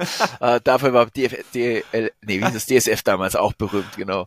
Ähm, und nee, ah, gekrönt wird's halt dann äh, von diesen Flag-Football-Spielen, ähm, dass die, die Skills, also Receiver, DBs, Quarterbacks, Runningbacks, ähm, sieben gegen sieben spielen. Das heißt, ähm, nicht die NFL-Flag-Variante, die ja 5 gegen 5 ist, also unser Spiel, sondern sie nehmen 7 gegen 7, weil sie dann natürlich ihre Schemes spielen können. Das heißt, sie können alle Coverages spielen, weil sie ihre sieben mhm. Mann in der Deckung haben und die Offense hat alle Receiver ähm, und, und die Running Backs können also ihre kompletten Routenbäume äh, äh, und Routensysteme durchlaufen. Äh, der einzige, der nicht mitspielt, ist der Center, weil der darf nur snappen und dann steht er auf und steht blöd, blöd rum. Ne? Der versucht höchstens Autogramme zu kriegen, aber sonst darf der nichts machen. Also das ist äh, auch anders als bei uns. Bei uns ist der Center ein Receiver. Das heißt, wenn der gesnappt hat, zischt er ab und fängt äh, Bälle, 70 Yards oder bei uns 30 Yards Downfield. Ähm, muss also auch ein, ein, von der Körperstatur ein Athlet sein, der sich halt bewegen kann. Und wir haben jetzt letztes Jahr angefangen, ähm, unsere beiden, zwei unserer besten Athleten zu nehmen, die auf Center zu schulen, also Snappen beizubringen, statt einen geschulten Center mitzunehmen, der vielleicht nicht so athletisch ist. Und das mhm. war ein mhm. Teil unseres Erfolgsrezepts, dass wir da einfach extrem athletisch waren. Aber im Pro Bowl kann er trainieren und abnehmen, so viel er will. Er darf nur snappen und bleibt dann stehen und kriegt aber, wenn er, wenn er äh, gewinnt. Äh, die Pro Bowl Prämie sind 88.000 Euro, äh, Dollar. Und wenn du verlierst, nur 44.000. Also auch für den Center lohnt sich dann, also rumzustehen und den Ball durch die Beine zu schubbern und sonst nichts zu machen. Also hätte ein Christoph Stadler da tatsächlich auch nochmal Möglichkeiten bei so einem Absolut, Pro Bowl mitzumachen. Ja, das Problem ist, die sind die 18 Wochen davor. da ja. musst du dann das wird schwierig, ja. Gegen aber ich, ich, es gibt noch ein paar mehr Probleme, um ehrlich zu sein, aber also, ja. lass uns damit mal anfangen. Ich wollte übrigens auch noch auf deine Frage antworten, Christoph, weil ich ja dann tatsächlich letzte Saison ähm, bin ich für für Flo Berenberg eingesprungen, der leider äh, krankheitsbedingt ausgefallen ist. Kurzfristig dann habe ich diesen Pro Bowl kommentiert ähm, und ich muss sagen, das hat mir so unfassbaren Spaß gemacht, weil natürlich Christoph hat es gesagt, die Skillshow seht ihr auch auf der The Zone-Plattform von Donnerstag auf Freitag, aber am Sonntag selber zeigen die US-Kollegen auch immer wieder Ausschnitte davon. Also das, mhm. auch wenn Pausen sind, wenn mal Trinkpausen sind, die Halbzeitpause im Flag-Football-Spiel, es ist ständig Action. Es gibt Minigames, es gibt Teamgames, dann auch ähm, Interviews ohne Ende. Also es ist immer was los und auch diese Interviews waren nicht mehr so störend wie bei dem alten Format, wo ein Footballspiel läuft, sondern die nehmen sich dann auch jetzt dafür Zeit ähm, und dann geht das Flag-Football-Spiel weiter. Also ich muss sagen, da hat die NFL einen richtig, richtig guten Job gemacht für alle. Und ich glaube, da zähle ich uns jetzt mal alle dazu, die hier im NFL-Kosmos seit Jahren dabei sind, die dem Pro Bowl immer gesagt haben, so ein Schmarrn gucke ich mir nicht an. Für mich, und das sage ich nicht äh, jetzt aus Eigennutz wegen äh, The Zone, guckt euch das an. Es macht echt mega, mega Laune. Die haben das super, super äh, hinbekommen. Äh, Landkreis Flo, ich bin genauso einer, der irgendwann aufgehört hat, den Pro Bowl zu ja. schauen, weil ich es einfach genau wie du sagst, äh, Europameister Flo, es gefällt mir langsam. ähm, nein, es war einfach langweilig. Da, wirklich, da waren Walkthroughs, da war mehr Tempo drin, weil die wussten, was sie machen. Das ist halt so, komm, wir treffen uns, spielen ein bisschen und war ehrlich gesagt vergebene Zeit, wenn wir ganz ehrlich sind. Ja, total. Ja. Und, und Deswegen, im also Dienstplan also, Höchststrafe, ne? ja, tatsächlich. Aber auch, auch wir haben es mal im, im Doppelkommentar äh, durchziehen dürfen, Flo Berenberg und ich. Also dementsprechend, das geht schon. Also ähm, dementsprechend Flag Football 7 gegen 7 wurde schon angesprochen. Lass uns vielleicht so ein bisschen auf den Pro Bowl dann auch schauen. Ähm, wer, wer, wer da am Start ist. Ähm, letzte Saison, kann ich mich erinnern, hat Jalen Ramsey dann mal Flag Football mit Tackle Football verwechselt, was dann auch sehr witzig aufgegriffen wurde, auch um die Regeln nochmal zu erklären. Ähm, und vor allen Dingen, einer hat bei der Skillshow überzeugt, nämlich Amon Ra St. Brown. Das wäre meine Frage äh, an euch beide. Und ich wollte die Frage nicht formulieren, sondern die Antwort mit hingeben, also wie bei Jeopardy. Weil ich glaube, wir sehen es alle drei so, dass der im Pro Bowl dieses Jahr fehlt, oder? Also dramatisch, äh, dass der nicht mit dabei ist. Also aus vielerlei Gründen. Äh, Amon Ra St. Brown ist ja jemand, der auch auf meiner Liste steht, ne? den wir ja gerne für Olympia rekrutieren würden. Der ist ja äh, Deutscher, mhm. also er hat, glaube ich, ja. doppelte Staatsbürgerschaft. Also ich kannst ähm, du mal sagen, äh, äh Flo, das Thema Olympia kommt zum Schluss nochmal, da müssen wir schon nochmal drüber reden. genau, ja. und Amon Ra wäre halt, es wäre halt seine Sichtung gewesen, ne? Der Bundestrainer schaut zu und da hätte er sich jetzt ein bisschen empfehlen können. Da hätten jetzt, wir ihn natürlich fragen können, du, jetzt bist du aufgeregt, der Bundestrainer ist auch da. Geil, ja. Genau. Nee, äh, das ist halt beim Pro Bowl leider so, dass natürlich äh, viele sehr, sehr gute Spieler in diesem, in diesem äh, in dieser Liga rumlaufen, die auch im, im Verlauf der Saison gibt's wenige, die die ganze Saison toll spielen, aber es gibt immer wieder Phasen, wo du sagst, boah, was für ein äh, sechs, sieben, acht Wochen, die da gerade stattfinden. Auch ein Josh Allen, ne, der fehlt. Ähm, da gibt schon viele Stars, die es halt nicht schaffen und es gibt ein paar, die halt rein gewählt werden, die halt dann drin sind. Am Ende des Tages sind alle richtig gute Athleten und werden alle Spaß haben. Also es wird ein gutes Spiel werden, egal wer da spielt. Aber es gibt natürlich immer ein bisschen Missgunst, äh, wenn jemand nicht reinkommt. Amon Ra sehe ich auch ähm, aber ich sehe auch, wie viele wahnsinnig gute Receiver in dieser Liga sind. Ne? Also du, das ist auch ein bisschen das Problem, ja. 30 ja. davon in den Topf werfen, ziehst 10 raus und, und kannst nichts richtig und nichts falsch machen. Weil vielleicht können wir dabei, ich glaube, wir müssen jetzt nicht alle Positionen durchgehen, das führt zu weit, aber da auf der Wide Receiver Position in der NFC, du hast halt CD Lamb, ich glaube, der ist unstrittig. Ähm, AJ Brown hätte ich gesagt, nach einer halben Saison ist auch unstrittig. Uh, ja, war dann boah. Saison, der nicht mehr so, so dufte. Du hast Mike Evans, Puka Nakua als Reserve. Bei Puka Nakua, sage ich ganz ehrlich, den würde ich gern sehen beim Pro Bowl, weil einfach, was der ja, unbedingt. tut da, ich glaube, das ist auch sein Format irgendwie. Ja. Ähm, hast du sonst irgendwie so, so, so Snaps, wo du sagst, ähm, boah, den hätte ich eigentlich ganz gerne mit dabei gehabt, weil genau, du hast ein, zwei Namen schon gesagt, sind so ein paar, die komplett rausstecken. Natürlich schauen wir immer so ein bisschen auf die Offensive. Ich hätte noch eine in der Defensive, wo ich sage, das kann ich gar nicht nachvollziehen. Aber ich gebe dir natürlich das, das erste Wort. Also, wie gesagt, die, die drin sind, die passen gut rein. Aber genau, gesagt, ist keiner dabei, wo Amon du sagst, um Gottes Willen, was soll das? Also ich, ich finde, dass Amon Ra im Moment die, die Position also fast zu 100 Prozent ausfüllt. Ne? Der, also der läuft Spitzenrouten, fängt alles, was rumläuft, ist super nach dem Catch, äh, hat vom Mindset, also wenn der, wenn ich dem seine Körpersprache sehe, sage ich, okay, mit dem gehe ich auch, ziehe ich auch in die Schlacht, ne? Hoffentlich 28. ähm, also der gefällt mir so, so wirklich richtig gut. Also auf, da, da sage ich, was willst du da noch besser machen? Ne, im Moment. Mhm. Und den, also der fehlt mir äh, hinten und vorn. Und sonst auf die Schnelle muss ich jetzt sagen, müsste jetzt glatt mal äh, Mr. Google fragen, äh, was da das kann ich dir meinen mal sagen. Ich finde tatsächlich jetzt in der Defensive, weil sie auch so eine Art Auszeichnung ist, Antoine Winfield. Ja, das ähm, ist den hatte ich auch ganz oben ja, auf dem Zettel. Den habe also ich auch. Den also, darf es eigentlich keine Diskussion geben, ja, wenn ich ehrlich nicht. bin. Also ich habe den eben auch jetzt in der Vorbereitung auf den auf den Pro Bowl ähm, extra noch in die Liste mit reingeschrieben, wo er nicht drin steht, weil wir eben nur die Roster haben und gesagt, also die Statistiken dazu geschrieben. Ne? Der hat ja in jeder Kategorie, also Fumbles Forced, Interceptions, Sacks, natürlich 117 Tackles, glaube ich, gemacht. Der ist überall vertreten und und nicht nur mit einmal ein Sack und ein Fumble, sondern alles im, im, im mittleren Bereich, fünf, drei bis fünf. Also er macht an jeder Stelle des Feldes, hat er einen Impact. Ähm, und den finde ich auch als einen unglaublich attraktiven Spieler, äh, aufgrund seiner Vielseitigkeit. Und das ist ja immer mehr, was, was en vogue kommt in der Liga, dass du Spieler brauchst, die du im Prinzip multiple einsetzen kannst, äh, gerade in der Defense, um eben der Offense auch kein, kein sauberes Bild zu geben. Mhm. Und den finde ich auch extrem, ähm, ja, man weiß nie, äh, woran es liegt, aber also es ist natürlich, es ist eine Fanwahl, muss man dazu sagen. Korrigiert mich, wenn ich jetzt Quatsch erzähle. Es ist ja eine Fanwahl und da gibt's natürlich dann auch Märkte, wo ein bisschen ja. mehr Power dahinter ist. Äh, Safety von den Buccaneers, also ein Temper. Das ist jetzt nicht der aller, aller, aller, allergrößte Markt, was die NFL anbelangt. Das hat natürlich vielleicht auch damit zu tun. Ähm, deswegen sagt man ja auch die, die All-Pro-Nominierung, wenn du im First Team All-Pro bist, das ist dann eigentlich nochmal ein bisschen die, ja, wie sage ich das, die ehrlichere Auszeichnung. Richtig, ja. ja. Und vor allem der Pro Bowl wird ja ein bisschen auch verwässert noch. Es fallen ja jetzt praktisch alle Chiefs und 49ers raus, weil genau. die ja im Super Bowl spielen. Das heißt, es rutschen Leute nach. Da die rutschen viele nach. gar nicht. Ja, genau. Und bei genau, die Niners, glaube ich, mit neun Nominierungen, ja. wenn ich es richtig im, im, die, Kopf habe. Die meisten, ähm, ja.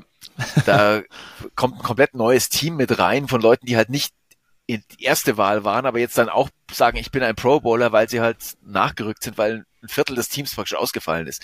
Und das gehört halt auch mit zum Pro Bowl. Also er ist genau so ein bisschen, ein bisschen eine Mogelpackung, äh, was die Nominierungen angeht.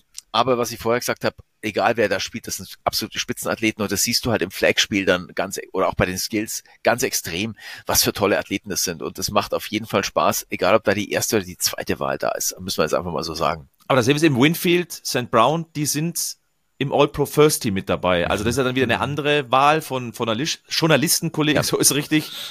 Klar, das eine mit dem anderen vergleicht, das andere ist auch mehr Show, aber natürlich schaust du auch so ein bisschen Pro Bowl, gibt ja auch dann durchaus Verträge, wo das auch mit dabei ist, was ähm, Boni etc. Ja. anbelangt. Ähm, aber ja, St. Brown, vielleicht nach den Playoffs, wäre in der Gunst der Zuschauer, der Fans auch ein bisschen höher als dann in der Regular Season, wo du halt super stark performst, aber vielleicht nicht immer so flashy bist wie ein AJ Brown, der halt ja. ein ganz tiefes Ding fängt und St. Brown hat halt First Down, First Down, First Down, ist aber vielleicht sogar wertvoller. Ja. Auf, ja. auf hohem Niveau natürlich. Also, wenn, wenn mir auch noch dazu einfällt, ist Teamkollege Jimmy Gibbs, ich glaube, der ist auch nicht mit dabei. Ähm, und den würde ich gerne äh, sehen, vor allen Dingen im Flag Football Spiel mit seiner Geschwindigkeit, aber auch bei den Skills, ne, der könnte vielleicht Tyree Kilmer jetzt wirklich herausfordern, der immer noch denkt, er ist der Cheater, I'm the best, I'm the fastest. äh, Jamir Gibbs vielleicht. Also den würde ich gerne auch noch sehen. Vielleicht rückt er noch ja. nach. Ist, glaube ich, alter, auf der alternativen Liste mit dabei. Ähm, und ansonsten, ja, das, das gibt's halt Diskussionen. Auch Quincy Williams zum Beispiel wird immer wieder genannt. Der hat genau. statistisch genau. jetzt nicht das beste Jahr, auch wenn er jetzt mal eine Interception äh, hatte in dieser, in dieser vergangenen Spielzeit. Ähm, aber du findest halt immer Argumente für jemanden, der dabei sind. Muss man aber auch sagen, weil es mittlerweile, und das habe ich immer auch von mir persönlich gesagt, seitdem ich NFL gucke, jetzt seit sehr, sehr vielen Jahren, ich war immer so Fan von einzelnen Spielern. Und ich habe das Gefühl, dass die einzelnen Spieler A mittlerweile besser vermarktet werden, B aber auch individuell sehr, sehr stark sind. Ich habe mittlerweile, glaube ich, 20 Spieler, die ich richtig cool finde. Damals waren es vielleicht zwei, drei. Also ähm, und dementsprechend ist die Auswahl dann auch schwierig. Und ich habe natürlich auch selber gewotet, frag mich nicht mehr für wen alles, aber das fällt dir echt schwer, wenn du dann nur zwei oder drei auswählen ja. darfst. Ne? Also ich finde auch, das athletische Niveau ist, hat sich so dermaßen ver verändert. Ich bin seit 1980 äh, in, in irgendeiner Weise dem Football verbunden. Ähm, das ist also gar nicht mehr, es ist, sind keine vergleichbaren Sportarten mehr. Ne? Das ja. ist also, wenn wir da diese 340 Pfund Elefanten haben, die durch die durchs Leben tanzen. Ne? Wenn man sieht, was für Fußarbeiten äh, mhm. Offensive Tackle haben, ne? die also wirklich 130, 140 Kilo wiegen. Äh, wenn wir die Geschwindigkeiten sehen, mit deren DBs und Receiver auf dem Feld agieren und dann dieses Timing, ne? wenn ein DB einen Ball abwehrt im vollen Lauf, ohne den Gegner dabei zu behindern, äh, uns keine Flagge gibt, was ja nicht unbedingt immer zusammenhängt. Ähm, das sind koordinative Meisterleistungen und das also macht immer wieder Spaß, wenn wir gerade bei DB sind. Äh, Lajarius Sneed ist für mich auch jemand, der in den Pro Bowl gehört, ist für mich der beste Cornerback in diesem Jahr. Ne? Der, also aber wird ja eh nicht drin sein, weil er äh, eine Woche später äh, noch ein bisschen was. Der wird froh sein, dass er nicht rein muss. Genau. ähm, und also das, also ihr habt, habt ihr die Championships, ja, habt ihr vermutlich gesehen, Championship Games, die Interception von äh, Lamar Jackson, die dann keine war, weil er vor Reed dann den eigenen Ball noch aus der Luft mhm. gefischt hat. Ja, ja. Ohne Worte. Also ich meine, ich bin seit über 40 Jahren dabei, habe ich noch nie gesehen. Also es gibt ja immer wieder so Freak Plays, aber sowas, dass der den, den, den Ball geblockt bekommt und dann nicht stehen bleibt und weint, sondern dem Ball nachläuft. Und der, der DB macht die Hände auf und dann kommt plötzlich so ein lila Blitz, puff, und der Ball ist weg und Jackson macht eine 13 Yard Completion auf sich selber. Ne? Ja. ähm, und das sind einfach richtig coole athletische Plays, wo halt auch alles stimmen muss. Und so Typen wie Lamar Jackson, also es gab halt Bo Jackson so in meiner Zeit, das war so der, der anscheinend, das ist der Nachname, ähm, der halt so ein, so ein Modellathlet war. Bei uns ähm, ist es der Vorname. ähm, aber die Dichte, also die Tyreek Hills dieser Welt, die wir jetzt, jetzt haben, ne, die Lamar Chases, also gerade auf Receiver gibt's ja echt nur noch Freaks. Ne? Aber das bringt ähm, mich zu einer, zu, zu, zu einer spannenden Frage auch. Ähm, ich weiß nicht, ob Christoph du noch was zum Pro Bowl per se hast, sondern ich würde so ein bisschen den Sprung zu Olympia rüber machen wollen. Ja, gerne. Ähm, ich bin nur geschockt, weil, dass Flo, also Bundestrainer Flo uns fragt, ob wir die Championship Games geschaut haben. Was denkst du, was wir gemacht haben? nee, Nickerchen. nee, weil äh, du hast jetzt auch wieder ein paar Namen gedroppt und wir haben ja auch gesagt, ähm, dass das athletischer wurde, dieses Spiel generell. Und es haben sich ja auch, als es dann öffentlich wurde, vor einiger Zeit, dass Flag Football olympisch wird, auch viele Stars der NFL gemeldet. Und es werden ja auch jetzt am Sonntag wieder nochmal der Hinweis, guckt es euch an, Stars nicht nur in der Skillshow dabei sein, sondern eben auch Flag Football spielen.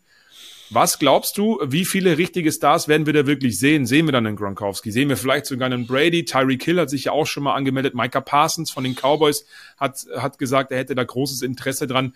Glaubst du, das kommt echt dazu, dass die USA dann so ein ähm, richtig krasses ähm, NFL-Star vollgepacktes Team stellt zu Olympia dann? Also ich sag mal, wenn ja, dann ohne Brady und Gronkowski. Die werden beide nicht gut genug sein. Ne? Also ja. der, der Sport ist einfach zu schnell für die.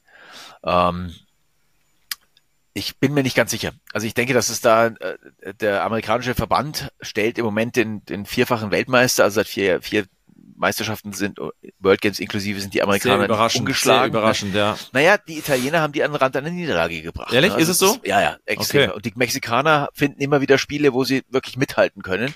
Äh, es fehlt halt so dieses letzte Quäntchen. Und das ist halt schon eine Truppe, wenn du die anschaust, ähm, sagst du, ja, wir haben die Workouts von denen gesehen, die Zeiten von denen gesehen. Ähm, also über 4-4 findest du wenig, was da rumläuft. Ne?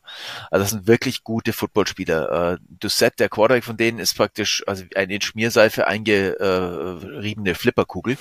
ne? an den, also du kommst an den nicht ran. Ähm, wir haben gefragt, ob wir Schrotflint mitbringen dürfen, dürfen wir nicht. Also wir müssen irgendwie in Finnland äh, das Lasso auspacken oder also wir haben noch keine Methode gefunden, aber wir arbeiten dran.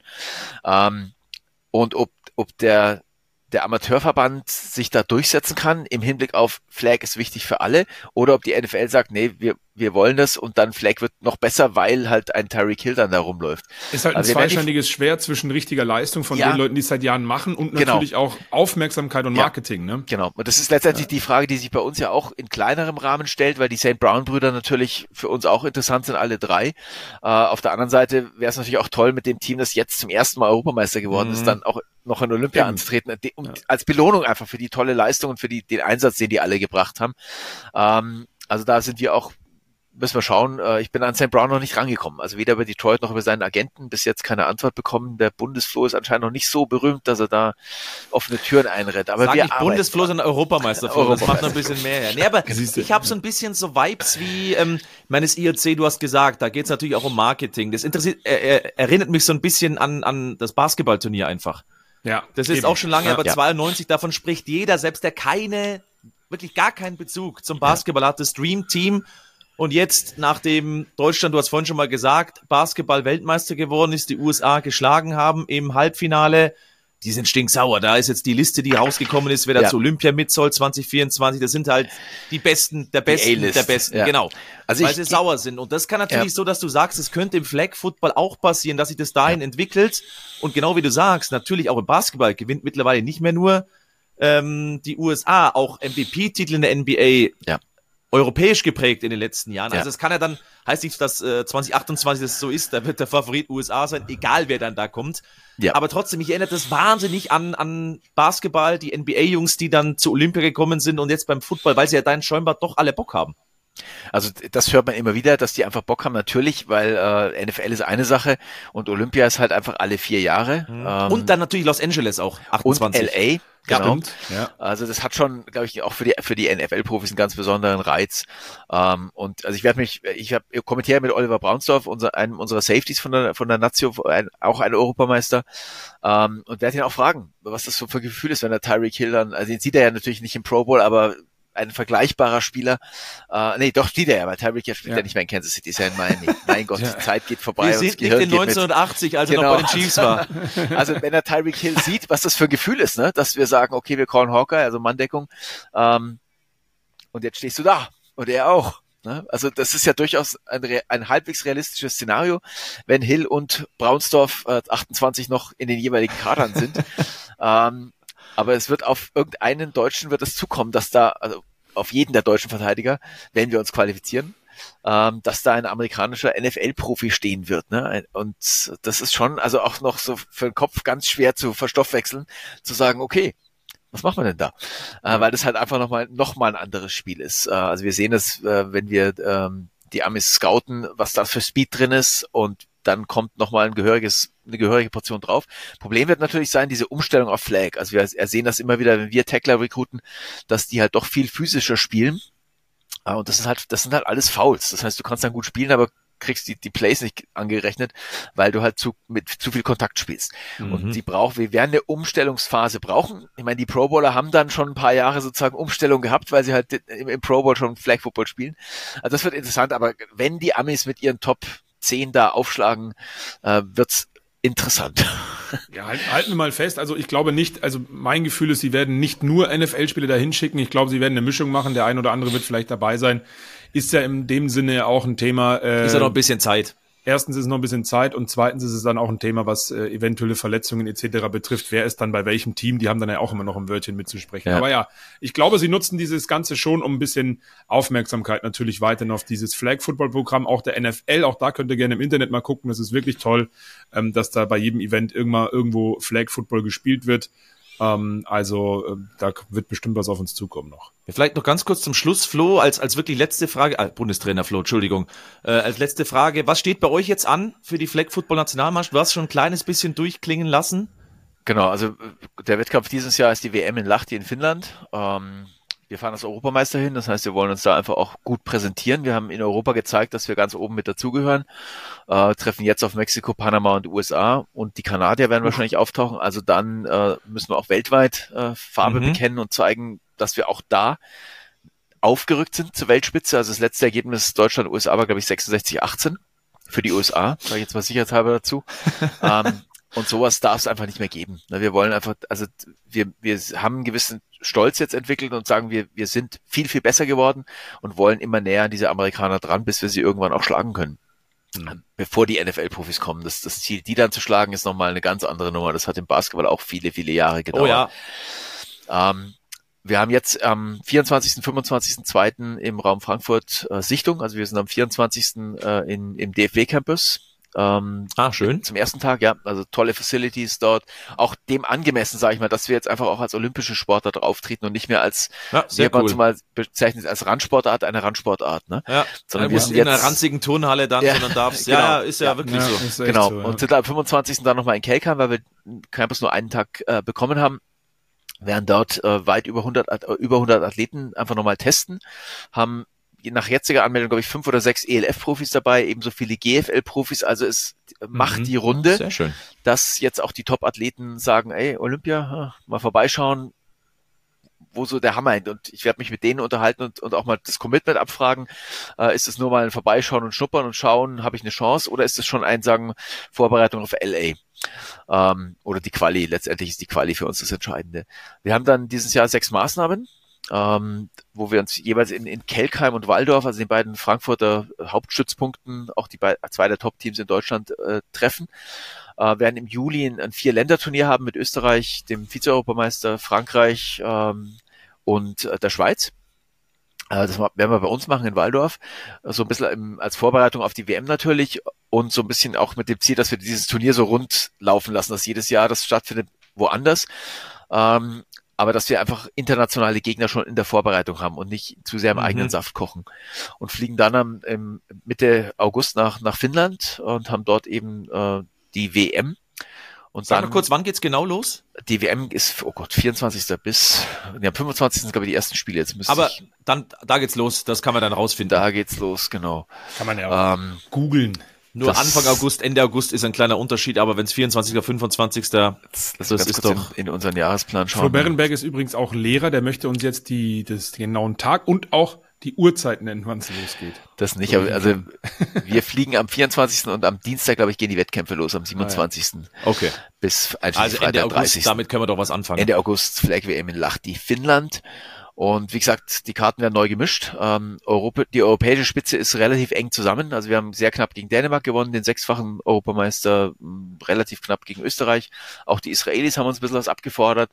Äh, Frankreich ist so ein bisschen ein Angstgegner, weil die super athletisch sind, äh, aber noch nicht so Mhm. genau zu wissen scheinen, was sie tun. Oder wir wissen es zumindest noch nicht, was sie tun. Also wir können es vom Film noch nicht abnehmen. Äh, haben die deshalb auch eingeladen, dass wir die äh, mal vor die Flinte kriegen und mal ein bisschen abchecken können weil wir eben nicht auf sie getroffen sind in Europa. Also da ist die Dichte sehr hoch an, an der Spitze. Und wie gesagt, die vier Teams aus, aus Nordamerika und da müssen wir schauen, was, was aus Asien noch kommt. Ähm, auch da wird guter Football gespielt mittlerweile. Und irgendwann kommen die Afrikaner mit dazu. Also es wird es Sehr bleibt schön. super, super äh, spannend und bin auf dieses Turnier sehr gespannt. Es ist mein erstes, also außereuropäisches Turnier. Ähm, meine Kollegen haben schon World Games und Weltmeisterschaften bestritten. Aber da weht halt einfach ein anderer Wind, weil die Top-Teams halt aus Nordamerika kommen und die werden alle da sein. Und das eine oder andere wird auch auf unserem Spielplan stehen und ich hoffe irgendwann auch im, im Halbfinale. Ja, dann wünschen wir doch dafür schon mal alles gut, auch wenn noch ein bisschen Zeit ist, da sehen wir uns, glaube ich, vor nochmal, weil ich will dich dann im Herbst, wenn wir mit dir nochmal drüber sprechen, oder wann auch immer, als Weltmeister-Flo dann vorstellen. Also will kein weiß Druck aufbauen, nicht. no pressure, aber Weltmeister-Flo soll es dann heißen. Also da meine ich nicht dich, Flo Hauser. da meine Nein, ich du hast, nicht dich. du hast mich, Taschenbillard-Weltmeister zählt nicht. du hast mich nicht gefragt, was ich noch alles vorhabe in diesem Jahr. Vielleicht werde ich auch bis dahin Weltmeister. Das weiß man noch nicht. Genau, weil Flo und Flo haben ja eine Kooperation, wir haben dich schon Genau. eingeplant. Richtig, richtig. Nein, also ah, vielen, Waterboy, vielen Dank. wird, äh, gibt's Waterboy 2, wird es neu verfilmt? Gut, Cool. Ganz hart gesagt, ich habe ihn für, ich werde ihn bei den Amis einschleusen, dass wir eine Chance haben. Sehr gut. Nee, vielen, vielen Dank, äh, dass du dir so viel Zeit genommen hast. Sehr, sehr spannende Einblicke. Ähm, gerne auch ihr da draußen kommentiert, schreibt uns, was haltet Oh ihr ja. davon? Wie seht ihr das Flag-Football-Thema generell? Und auch gerne rund um den Pro Bowl nochmal der Hinweis, Donnerstag im Originalkommentar auf der Plattform die Skillshow und Sonntag dann mit Flo Berenberg die Pro Bowl Games, wo man dann auch nochmal zurückblickt auf den Donnerstag, aber vor allen Dingen das 7 gegen 7 NFL-Star vollgepackte Flag-Football-Spiel dann sehen könnt. Äh, Sehr, sehr spannend. Ich finde, das ist eine tolle Entwicklung, die die NFL da mit Flag Football und dem Pro Bowl vor allen Dingen, darum ging es ja auch, äh, gemacht hat. Und äh, danke für deine Zeit. Sehr, sehr gerne. Wir sehen uns dann irgendwann mal in Ismaning wieder. Oder bei der WM, wenn ihr kommt mit vier Kamerateams, um uns zu begleiten. So nämlich.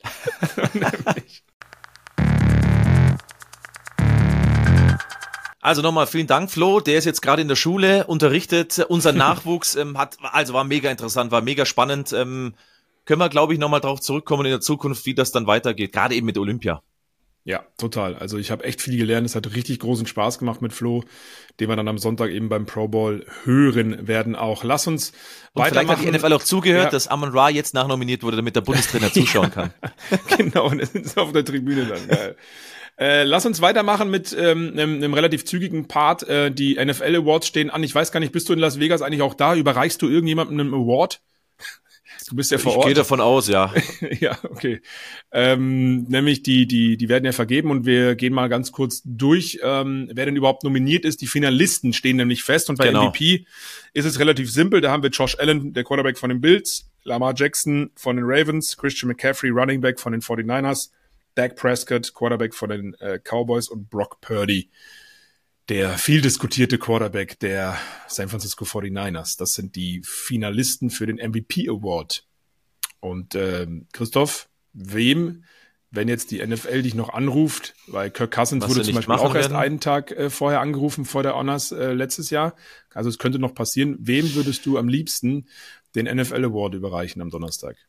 Gut, wenn ich da oberkörperfrei mit Kette stehe, dann ist der Saal leer. Aber ähm, mein Herz würde sagen Christian McCaffrey, weil ich es beeindruckend fand, was der eine Regular Season gespielt hat. Ist ja Regular Season Award. Ja. Aber es wird Lamar Jackson werden. Und das ja. dann auch verdient, weil der gerade zum Ende hin in einer Saison, wo die Quarterbacks nicht so krass rausgestochen sind. Ich meine, es ist die wichtigste Position und Lamar hat sie dann mit sehr viel Leben gefüllt. Deswegen, mein Herz sagt CMC, der Kopf und auch alle anderen werden sagen Lamar Jackson.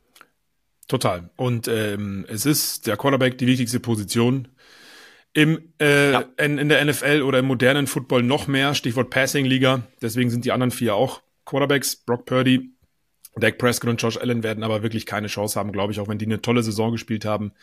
Es wird Lamar Jackson werden, äh, der zum zweiten Mal dann MVP wird. Christoph. Das ist eine gute Frage oder gute gute Aussage, weil ich gerade überlegt habe, nee, wir sagen es jetzt nicht, wann er MVP geworden ist, äh, das erste Mal ähm, und jetzt vermutlich dann zum zweiten Mal, denn unser Partner Red Bull hat uns ja wirklich gut ausgestattet, jetzt auch für einen Super Bowl, damit wir da, also du dann vor allem taufrisch reingehen. Ich habe Ortszeit, für mich wird es äh, einigermaßen hinzubekommen sein. Kannst, ja, stimmt. für mich wird es einigermaßen zu handeln sein dann in Las Vegas vor Ort. Ähm, für dich wird es wichtig sein und dadurch, dass ich natürlich jetzt auch ein bisschen was abgeben, abgeben kann, äh, wie heißt so schön, ähm, Sharing is caring Schön. Würde ich doch einfach sagen, wir oder vor allem ich dann von meinem Part geht was ab und zwar zehn Red Bull Pakete können wir euch anbieten. Wie könnt ihr die abstauben? Wir verlosen sie einfach so. Schreibt uns doch auf unseren Social Media Accounts. Ähm, wir geben gleich mal ein Handle nochmal durch. Wann war denn Lamar Jackson das erste Mal MVP? Wann hat er zum ersten Mal oder bisher seinen einzigen MVP-Titel gewonnen? Schreibt uns einfach die Jahreszahl auf, also bei mir bei Twitter CH Stadler müsste es sein. Schreibt er mir die, die Antwort einfach. Dann könnte ein Red Bull Paket für den Super Bowl gewinnen. Und Flo, bei dir, weißt du es auswendig? Ich, ich sehe schon deinen Blick Richtung Handy. Ja? Antwort lautet nein. Also ihr könnt mir auch bei Twitter schreiben, äh, Flösel20, at Flösel mit OE geschrieben, 20, Flösel. Oder bei Instagram Flohauser20, das ist ein bisschen einfacher. Ähm, wir machen es noch einfacher gerne. und schreiben es, in den Shownotes ist ja eh immer zu genau, finden. Ja. Schaut auch da nochmal rein, da sind die Twitter-Handle beziehungsweise X-Handle und Instagram-Handle mit dabei. Also nochmal, wann hat Lamar Jackson bislang seinen einzigen MVP-Titel gewonnen? Das Jahr uns einfach schreiben und die ersten zehn werden mit einem Red Bull Super Bowl-Paket ausgestattet. So ist es. Mega geile Idee, finde ich super. Machen wir, äh, denn das kann man gut gebrauchen. Äh, das ist sonst Übergepäck, wenn ich alles mit in die USA nehme. ist Quatsch, das ist Übergepäck. An der Stelle können wir das auch sagen, denn die Pressemitteilung ging ja auch schon gerade raus, weil du das gerade ansprichst. Christoph Stadler wird vor Ort sein in Las Vegas. Ich darf den Super Bowl kommentieren, ähm, gemeinsam mit Roman Motzkos und Nadine Nurassid und Daniel Herzog wird auch ähm, mit uns im Studio sein in München als äh, Moderator. Das sei schon mal gesagt. Ähm, Freue ich mich sehr drauf, was dann da von dir alles so kommt. ja, ich bin auch gespannt, weil natürlich können wir das euch dann auch im Podcast noch präsentieren. Nächste Woche zwei Ausgaben, Mittwoch und Samstag Richtig. und hoffentlich in der Samstag-Ausgabe dann mit ein paar Eindrücken aus Las Vegas. Mit einem äh, oberkörperfrei tanzenden Christoph Stadler auf der NFL Honors Aftershow Party. Wenn Kirk Cousins da ist, ja. ja. Geil. Äh, sollen wir weitermachen? Ja, ähm, genau, also coole Idee. Ähm, gehen wir auch durch mit äh, Offensive Play of the Year und so, oder? Ähm, Richtig. Weil da ist dann Christian McCaffrey natürlich der klare Favorit, der Vollständigkeit halber, während sich hier mein Handy irgendwie selbstständig macht. Soll ich äh, vorlesen? Tyreek Hill ist ähm, ah, nominiert, Lamar Jackson natürlich auch, CD Lamb und Dak Prescott. Also nur Hill und Lamb sind sozusagen neu mit dabei im Vergleich zu den MVP-Finalisten. Aber sind wir ehrlich, Christian McCaffrey ist da gesetzt, oder? Wobei ja viele darüber diskutieren, Tyreek Hill, überragende Saison, das zweite Mal überhaupt, dass jemand über 1700 Receiving Yards schafft und CD Lamb gerade hinten raus, überragend. Ja, genau, aber CD Lamb war hinten raus, Tyreek Hill war zum Schluss leider verletzt, der hätte die 2000 Stimmt. Äh, ja. Receiving Yards, glaube ich, schaffen können, aber er hatte einfach Probleme, auch wenn er gespielt hat, war nicht mehr der alte Tyreek Hill und wer war am konstantesten? Christian McCaffrey, also ja. No-Brainer. No-Brainer. Auf der defensiven Seite sind nominiert Deron Bland, der Cornerback der Cowboys, Max Crosby, Defensive End von den Raiders, Miles Garrett, Defensive End Browns, Micah Parsons, der Linebacker von den Cowboys und TJ Watt von den Steelers. Und da muss ich ehrlicherweise sagen. Schwer. Ganz genau. Ja. ja. Wen hast denn du da vorne? Also ich bin da ein bisschen befangen, weil ich Miles Garrett einfach feier. Ja. Deswegen ich. wäre ich bei Miles Garrett, aber es ist echt schwierig. Also Miles Garrett ist, glaube ich, auch der Favorit. Ich meine, selbst ein Daron Bland, der hat neun Interceptions, der Dude. Wird da aber wahrscheinlich nur der fünfte sein, wenn ich ehrlich bin, weil Max Crosby hat den super Jahr bei den Raiders, der hat diesen ganzen Laden da defensiv zusammengehalten. Ich gehe Mühe mehr mit TJ Watts, der Sackleader, weil ja. ich glaube, wenn du ihn bei den Steelers rausnimmst, ist diese Defensive deutlich schlechter, als wenn du Miles Garrett bei den Browns rausnimmst. Das Die stimmt. ist natürlich schlechter, weil Miles Garrett ist Miles Garrett. Ja, ja. Der hat halt immer Double Teams, Triple Teams, das neue Aaron Donald, was das anbelangt. Aber vom Gefühl her bin ich Mühe mehr bei TJ Watt, aber ich glaube, dass es Miles Garrett wird. Okay, aber ist eine, ist eine sehr äh, gute Argumentation, muss ich sagen, wenn man überlegt, wer dann da, wenn man jemanden rausnimmt, weil wichtig fürs Team und so, der Team-MVP. Ähm, gehen wir zu den Rookies rüber. Offensive Rookies of the Year, Jamir Gibbs und Sam Laporta, beide nominiert von den Detroit mhm. Lions. Puka Nakur, der Rookie-Rekorde gebrochen hat von den Los Angeles Rams. Bijan Robinson von den Falcons und CJ Stroud von den Houston Texans. Da muss man sagen, auch sehr schwer, bis auf Bijan Robinson, oder? Ja, der Leider. ist halt da noch also mit so reingerutscht, weil es fünf, weil es fünf braucht. Sorry, Bijan. Ja, war gut, ja. Der war vor ja. der Saison der große Favorit, er ist es dann nicht gewesen. Hast du einen, der für dich raussticht? Also wenn man jetzt wieder beim, auch beim Rookie mit dem Thema, wie du es auch argumentierst und auch beim MVP Award immer sagt, die wichtigste Position, dann ist es für mich CJ Stroud aber mein Herz sagt irgendwie Jamir Gibbs, weil ich habe das so, oh. aber eigentlich irgendwie auch Laporte. Wirklich, ich finde dann so diese Skill-Player, die so unfassbar geilen Job machen und so viel Spaß machen, sind für mich vorne. Aber ich glaube tatsächlich, CJ Stroud wird's werden. Ja, es wird Stroud werden, weil er dann Quarterback ist. Für mich ist Puka Nakua.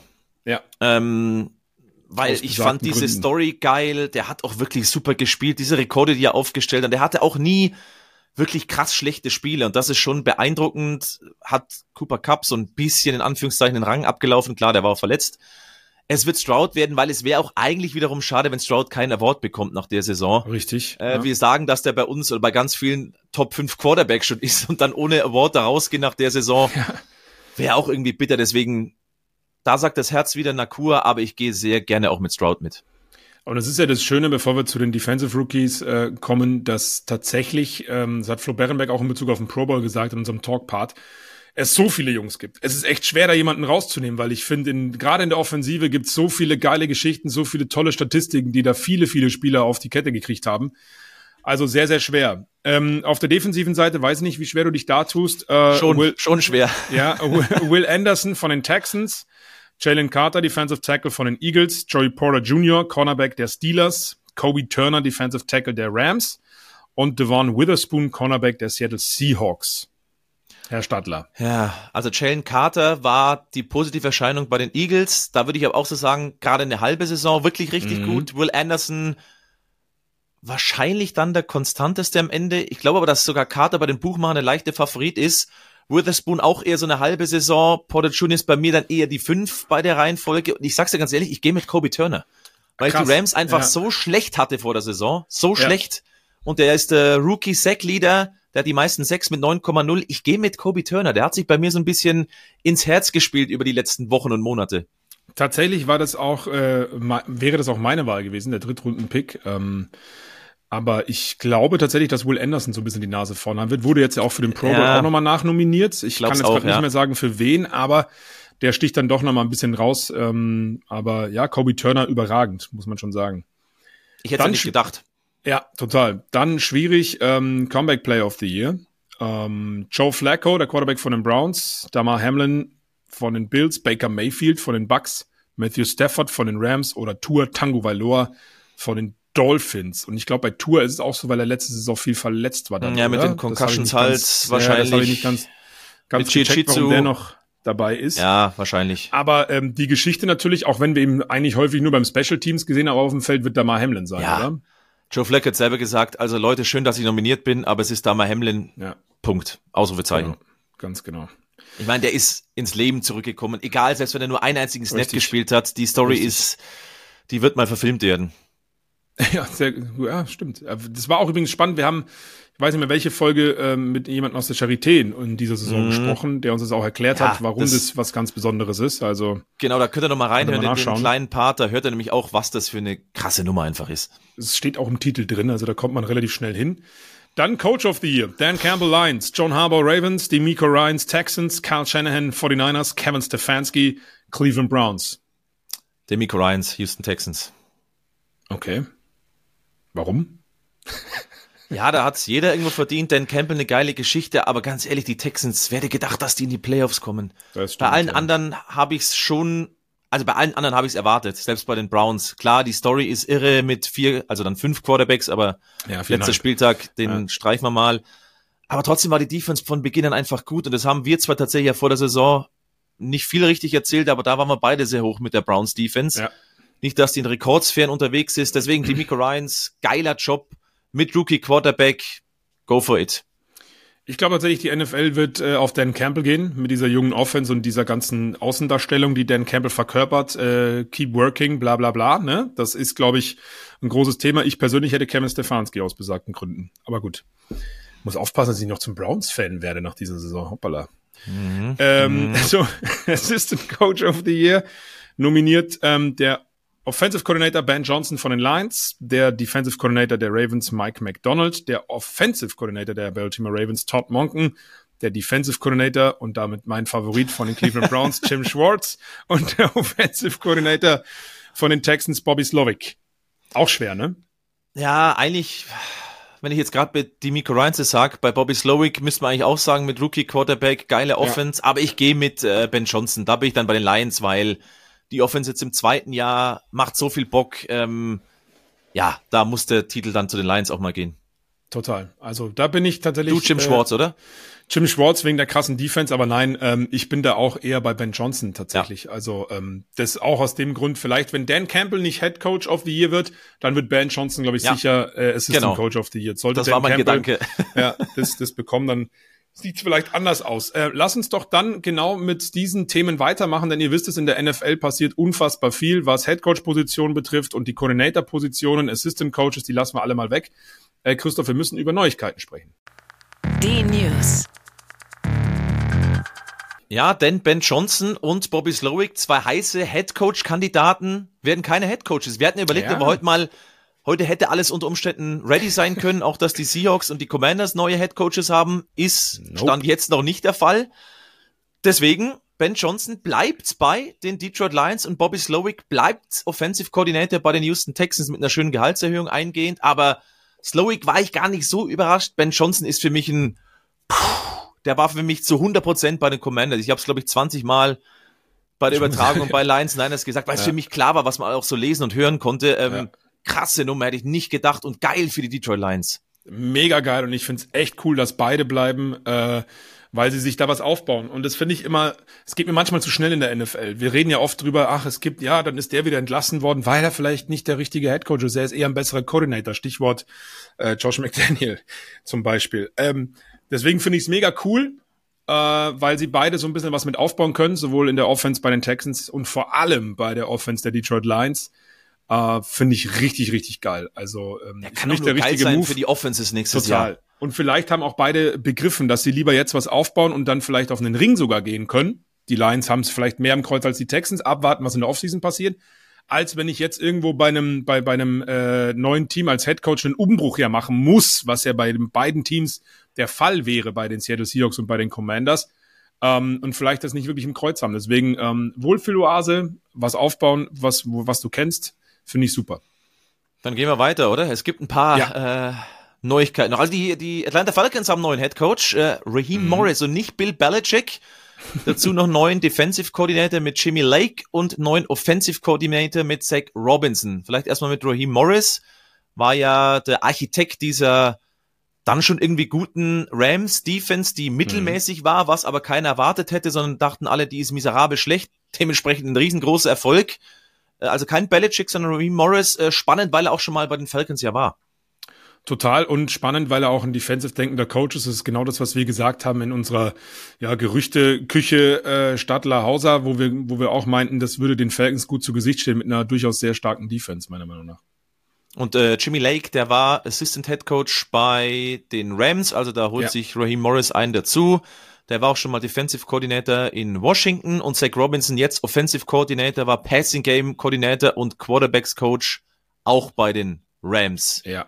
Und die haben also ja auch einen guten Job gemacht. Total. Finde ich spannend, äh, Pass Game Coordinator ähm, bei dieser Offense dann bei den Falcons. Deswegen rechne ich damit, dass in der Offseason und auch im Draft bei den Falcons, glaube ich, dann doch Quarterback-Position etc. pp. noch einiges passiert. Denn momentan ist es ja alles eher so auf den Lauf ausgelegt. Ganz genau. So, machen wir weiter. Team. Die Buffalo Bills haben einen neuen Offensive Coordinator, beziehungsweise war ja schon da, es ist so ein halb neuer Offensive Coordinator. Interimsweise war er es schon, jetzt ist er ein fester OC. Joe Brady ist jetzt dort der Offensive Coordinator und gleichzeitig gibt's den äh, neuen Defensive Coordinator, das ist der bisherige Linebacker Coach Bobby Babick oder wie ich sage, Bobby Babbo. Ich tippe mal, dass er Babick ausgesprochen wird, ja. ähm, gut, Sean McDermott war ja bisher der defensive Playcaller, also in der Saison. Mal schauen, was das dann jetzt bedeutet. Aber gut, intern alles aus, aus der internen Riege quasi befördert oder dann eben fest als, also in dem Fall Offensive Coordinator. Joe Brady hat einen guten Job gemacht. War jetzt nicht so eine Überraschung, glaube ich, oder? Nee, das auf jeden Fall nicht. Also das ist äh, völlig richtig und ich finde es immer schön, wenn man auch, ähm, ähnlich wie bei den Raiders ja auch mit Antonio Pierce zum Beispiel auch, ähm, dann Leuten eine Chance gibt, die da einen guten Job gemacht haben, definitiv. Und dann finde ich was ganz Spannendes. Jetzt wird äh, spannend, ja. Philadelphia Eagles, neuer Offensive Coordinator von den Chargers jetzt gekommen, Kellen Moore.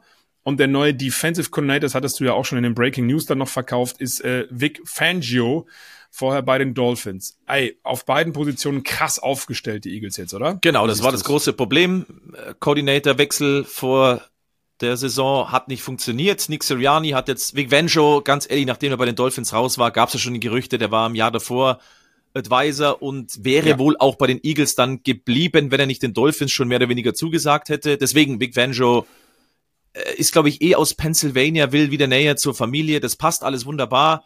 Kellen Moore finde ich extrem spannend bei den Chargers. Ähm, mhm. Mit Harbo, neuer Coach. Ähm, das haben wir euch ja letzte Woche noch in den Breaking News nochmal verkauft, dass da jetzt, äh, oder muss ich jetzt aufpassen, wenn beide wieder da sind. Jim Harbo bei den Chargers ist, ist auch schon aufgefallen, ja. neu, neuer Head Coach und Kellen Moore finde ich extrem spannend. Ein Jahr jetzt bei den Chargers, vorher bei den Cowboys. Ähm, mal schauen, ob der Jalen Hurts wieder in die Spur, äh, in den Tritt bekommt. Ähm, ich glaube, das ist möglich. Bin sehr, sehr gespannt, was das wird. Freue ich mich auf diese Entwicklung dann oder hoffentlich Entwicklung. Total. Also wirklich ein komplettes Upgrade bei den Eagles. Äh, bei den Patriots gibt es auch einen neuen Defensive Coordinator aus den eigenen Reihen wiederum. Ähm, der bisherige Defensive Line Coach DeMarcus Covington ist dort jetzt also der, der die Defense leitet, kann ich ehrlicherweise nicht viel zu sagen, ähm, weil bei den Patriots eigentlich nie jemand außer Bill Belichick irgendwas entscheiden durfte. Also keine Ahnung, ob der dann gut ist oder nicht. Weiß nicht der war immer geht. schon eng mit Jared Mayo, dem neuen Head Coach, ja, genau. deswegen, ja. der holt sich dann eine Vertrauensperson dazu. Total. Macht Sinn ja. und dann werden wir es beobachten. Genau, bei denen ist eh alles neu. Bei denen ist alles neu. Bei denen wird's vielleicht neu. Bei den Bears äh, sehr, sehr vieles. Äh, auch neu und Defensive Coordinator Eric Washington ähm, jetzt am Start. Finde ich tatsächlich spannend. Der war ja Bills Assistant Head Coach und D-Line Coach. Und wenn wir wissen, ja. Bills sehr angeschlagen mit Verletzungen, hatten trotzdem äh, die viertwenigsten Punkte zugelassen, die viertmeisten sechs. Ähm, Finde ich sehr, sehr spannend. Bei den Bears war es ja so, dass äh, Matt Eberfluss, der Head Coach des defensive Play Calling, auch übernommen hat. In Woche zwei ein etwas nebulöser Rücktritt mhm. von Alan Williams. Mhm.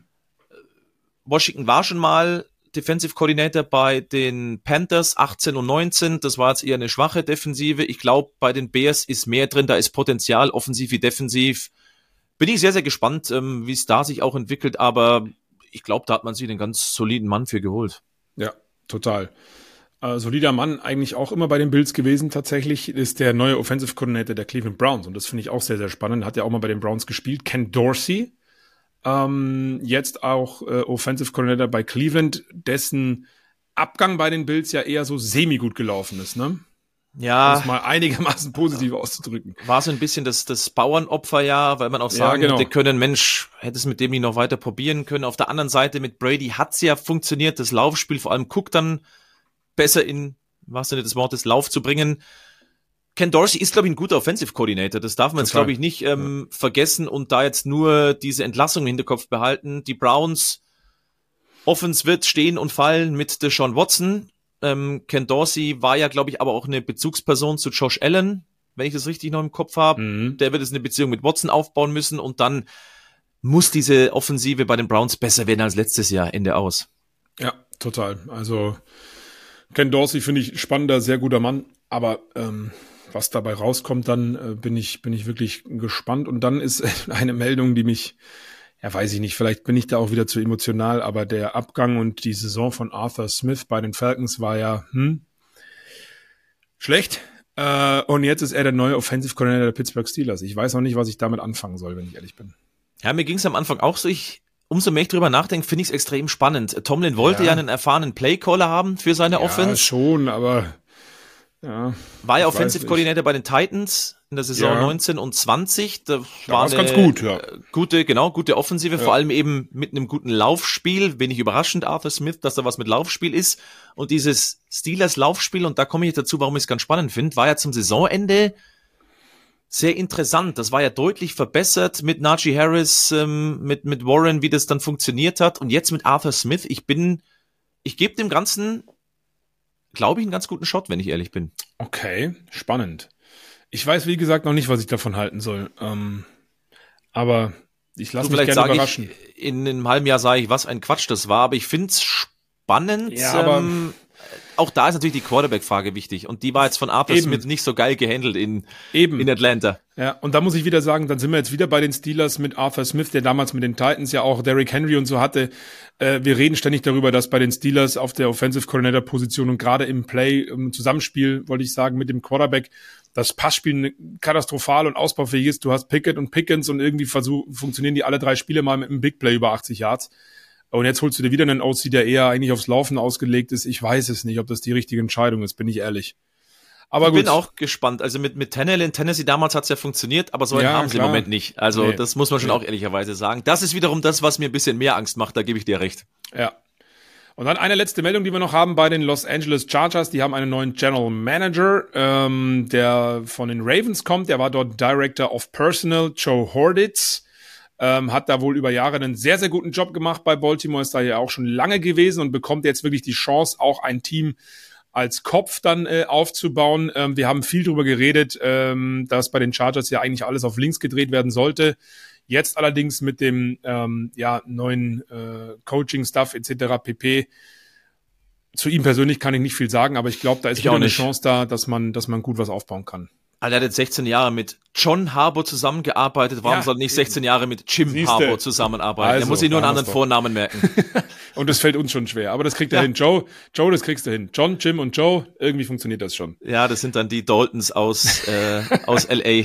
Ja. Ähm, nee, auch da, ja, kann ich auch nicht viel sonst, sonst zu sagen, außer dass er eben mit einem Harbour schon gearbeitet hat. Ja, und in in aus einer guten Franchise kommt, sagen wir mal so, die Ja. Ravens haben schon einen guten Job gemacht Verlässlichkeit er hat da war da genau. Trumpf. Das, das ist vielleicht ein Vorteil für die Chargers, wo Verlässlichkeit, zumindest auf der Trainerposition, Ja. irgendwie schon gegeben war, aber irgendwie auch nicht. Das ist so, ah, Chargers schwierig, aber da hat man eh mit, mit Harbour, also mit Jim Harbour, eine große Persönlichkeit geholt, der da, glaube ich, schon die Fäden in den Händen halten wird. Das ist so ein kleiner Puppenspieler. Total. Ich bin da echt gespannt, wo die Chargers dann am Ende kurz vor der Saison im neuen Power Ranking landen. Aber das ist noch lang, lang, lang bis dahin. Wir sind Ja, am Ende vielleicht angekommen. kommt jetzt Oder- ja. Breaking News, weil die Seahawks einen neuen Headcoach haben. Ich will es nur schon mal gesagt haben, so. wenn jetzt kein Breaking News kommt. Nee, nee, nicht aktuell, wenn wir aufnehmen. Aber ich meine nur, falls das in ein paar Stunden wieder der Fall ist, kommt jetzt gerade der Breaking News. Genau, der Breaking News Bumper und ihr wisst, da ist was passiert. Wenn er nicht kommt, umso besser für uns. Ja, ihr habt den Breaking News Jingle gehört. Dementsprechend, mein lieber Flo, wir treffen Ja. uns wieder etwas äh, zu späterer Stunde. Natürlich haben die Seattle Seahawks jetzt Mike McDonald als neuen Head Coach Yep. verpflichtet. Ähm, tolles Timing. Es ist, glaube ich, genau drei Wochen, nachdem man sich von Pete Carroll getrennt hat. Ja. Und da sehen wir uns wieder. So ist es. Ähm, sechs Jahresvertrag unterschrieben, das ist ja auch immer so ein Ding, ne? wenn du als Coordinator gleich einen langen Vertrag unterschreibst. Muss man erstmal gucken, was er da leisten kann. Ich finde aber tatsächlich ist eine äh, spannende Verpflichtung. Ich meine, dass er ein guter Coordinator ist, brauchen wir nicht reden. Äh, seit Jahren die Ravens Defense bockstark. Wir haben auch diese Saison gesehen, wie gut sie sind, haben als erstes Team in Sacks, äh, Scoring und ähm, äh, Punkte. Takeaways. Takeaways war es, genau, Genau, danke, ist schon erstes spät. Team, ja. ähm, äh, noch, noch mal getro äh, getroffen, ja. Ähm, die Statistiken hinbekommen, so. Also ich bin doch ein bisschen durcheinander um die Uhrzeit nochmal. ähm, und deswegen ähm, super, super starker Typ. Und für die Seahawks, ähm, glaube ich, auch wieder mit dieser ein bisschen Legion of Boom-Identität, bisschen Defense-Identität wieder reinzubringen, finde ich sehr spannend. Ich hätte mir durchaus vorstellen können, dass wir vielleicht den offensiven Weg gehen in dieser Division, die ja sehr offensiv besetzt ist. Kyle Shannon, Sean McVay, die kommen über die Offensive, sie gehen doch wieder diesen defensiven Part. Ähm, klar, du hast einen ganz, ganz spannenden Coordinator mit den Ravens. Du hast es gesagt, wie erfolgreich er war. Ist der jüngste jetzt, der jüngste Head Coach. Das ist auch so eine Komponente und der Sechsjahresvertrag zeigt mir schon auch, man will einen neuen Pete Carroll in Jung aufbauen. So aber ich glaube, da sind wir beide einer Meinung, ein spannendes und gutes Hiring. Werden wir noch nicht bewerten können jetzt, aber hat Potenzial für mehr. Absolut. Also, nächste Headcoach-Position geschlossen. Jetzt fehlt nur noch ein Team, die Washington Commanders. Falls jetzt nicht nochmal ein Jingle kommt. Nein, Spaß beiseite. Spaß beiseite. Äh, super Verpflichtung. Ich bin sehr gespannt, was Seattle daraus macht. Amen. Nochmal der Hinweis, nächste Woche Super Bowl Woche. Es gibt zwei Folgen. Am Mittwoch wird eine veröffentlicht. Da führen wir ein bisschen zum Super Bowl hin. Und am Samstag, wo wir dann wirklich draufschauen auf den Super Bowl, auch äh, eine Preview euch, euch mit an die Hand geben. Hoffentlich ein paar Eindrücke aus Las Vegas, also Stimmen, je nachdem, was möglich ist. Das werden wir dann vor Ort sehen. Jetzt ist erstmal noch der Pro Bowl, aber ich freue mich auf die Super Bowl Woche. Yes, ich mich auch. Ich wünsche dir jetzt schon mal viel Spaß, weil wir hören uns ja noch mal einmal vorher hier dann äh, auf deutschem Boden und ähm, ja, euch ganz viel Spaß beim Pro Bowl, bei den Skill-Shows. Äh, schreibt uns gerne noch mal, wann war Lamar Jackson ähm, MVP. Ihr könnt Lalama. dann eingedeckt werden mit, mit Red Bull für den Super Bowl. Ja, und dann äh, Christoph Stadler, vielen Dank, hat wieder mal großen Spaß gemacht. Viele, viele äh, Positionen sind durchzugehen gewesen. Äh, Stichwort Coordinators. Ich werde die jetzt alle noch mal in der Excel-Tabelle eintragen, damit ich das zur Offseason nicht wieder alles vergessen habe. Lieber Flo Hauser, schick's mir einfach zu. Dankeschön. Danke und bis zum nächsten Mal. Endzone, der The Zone NFL Talk.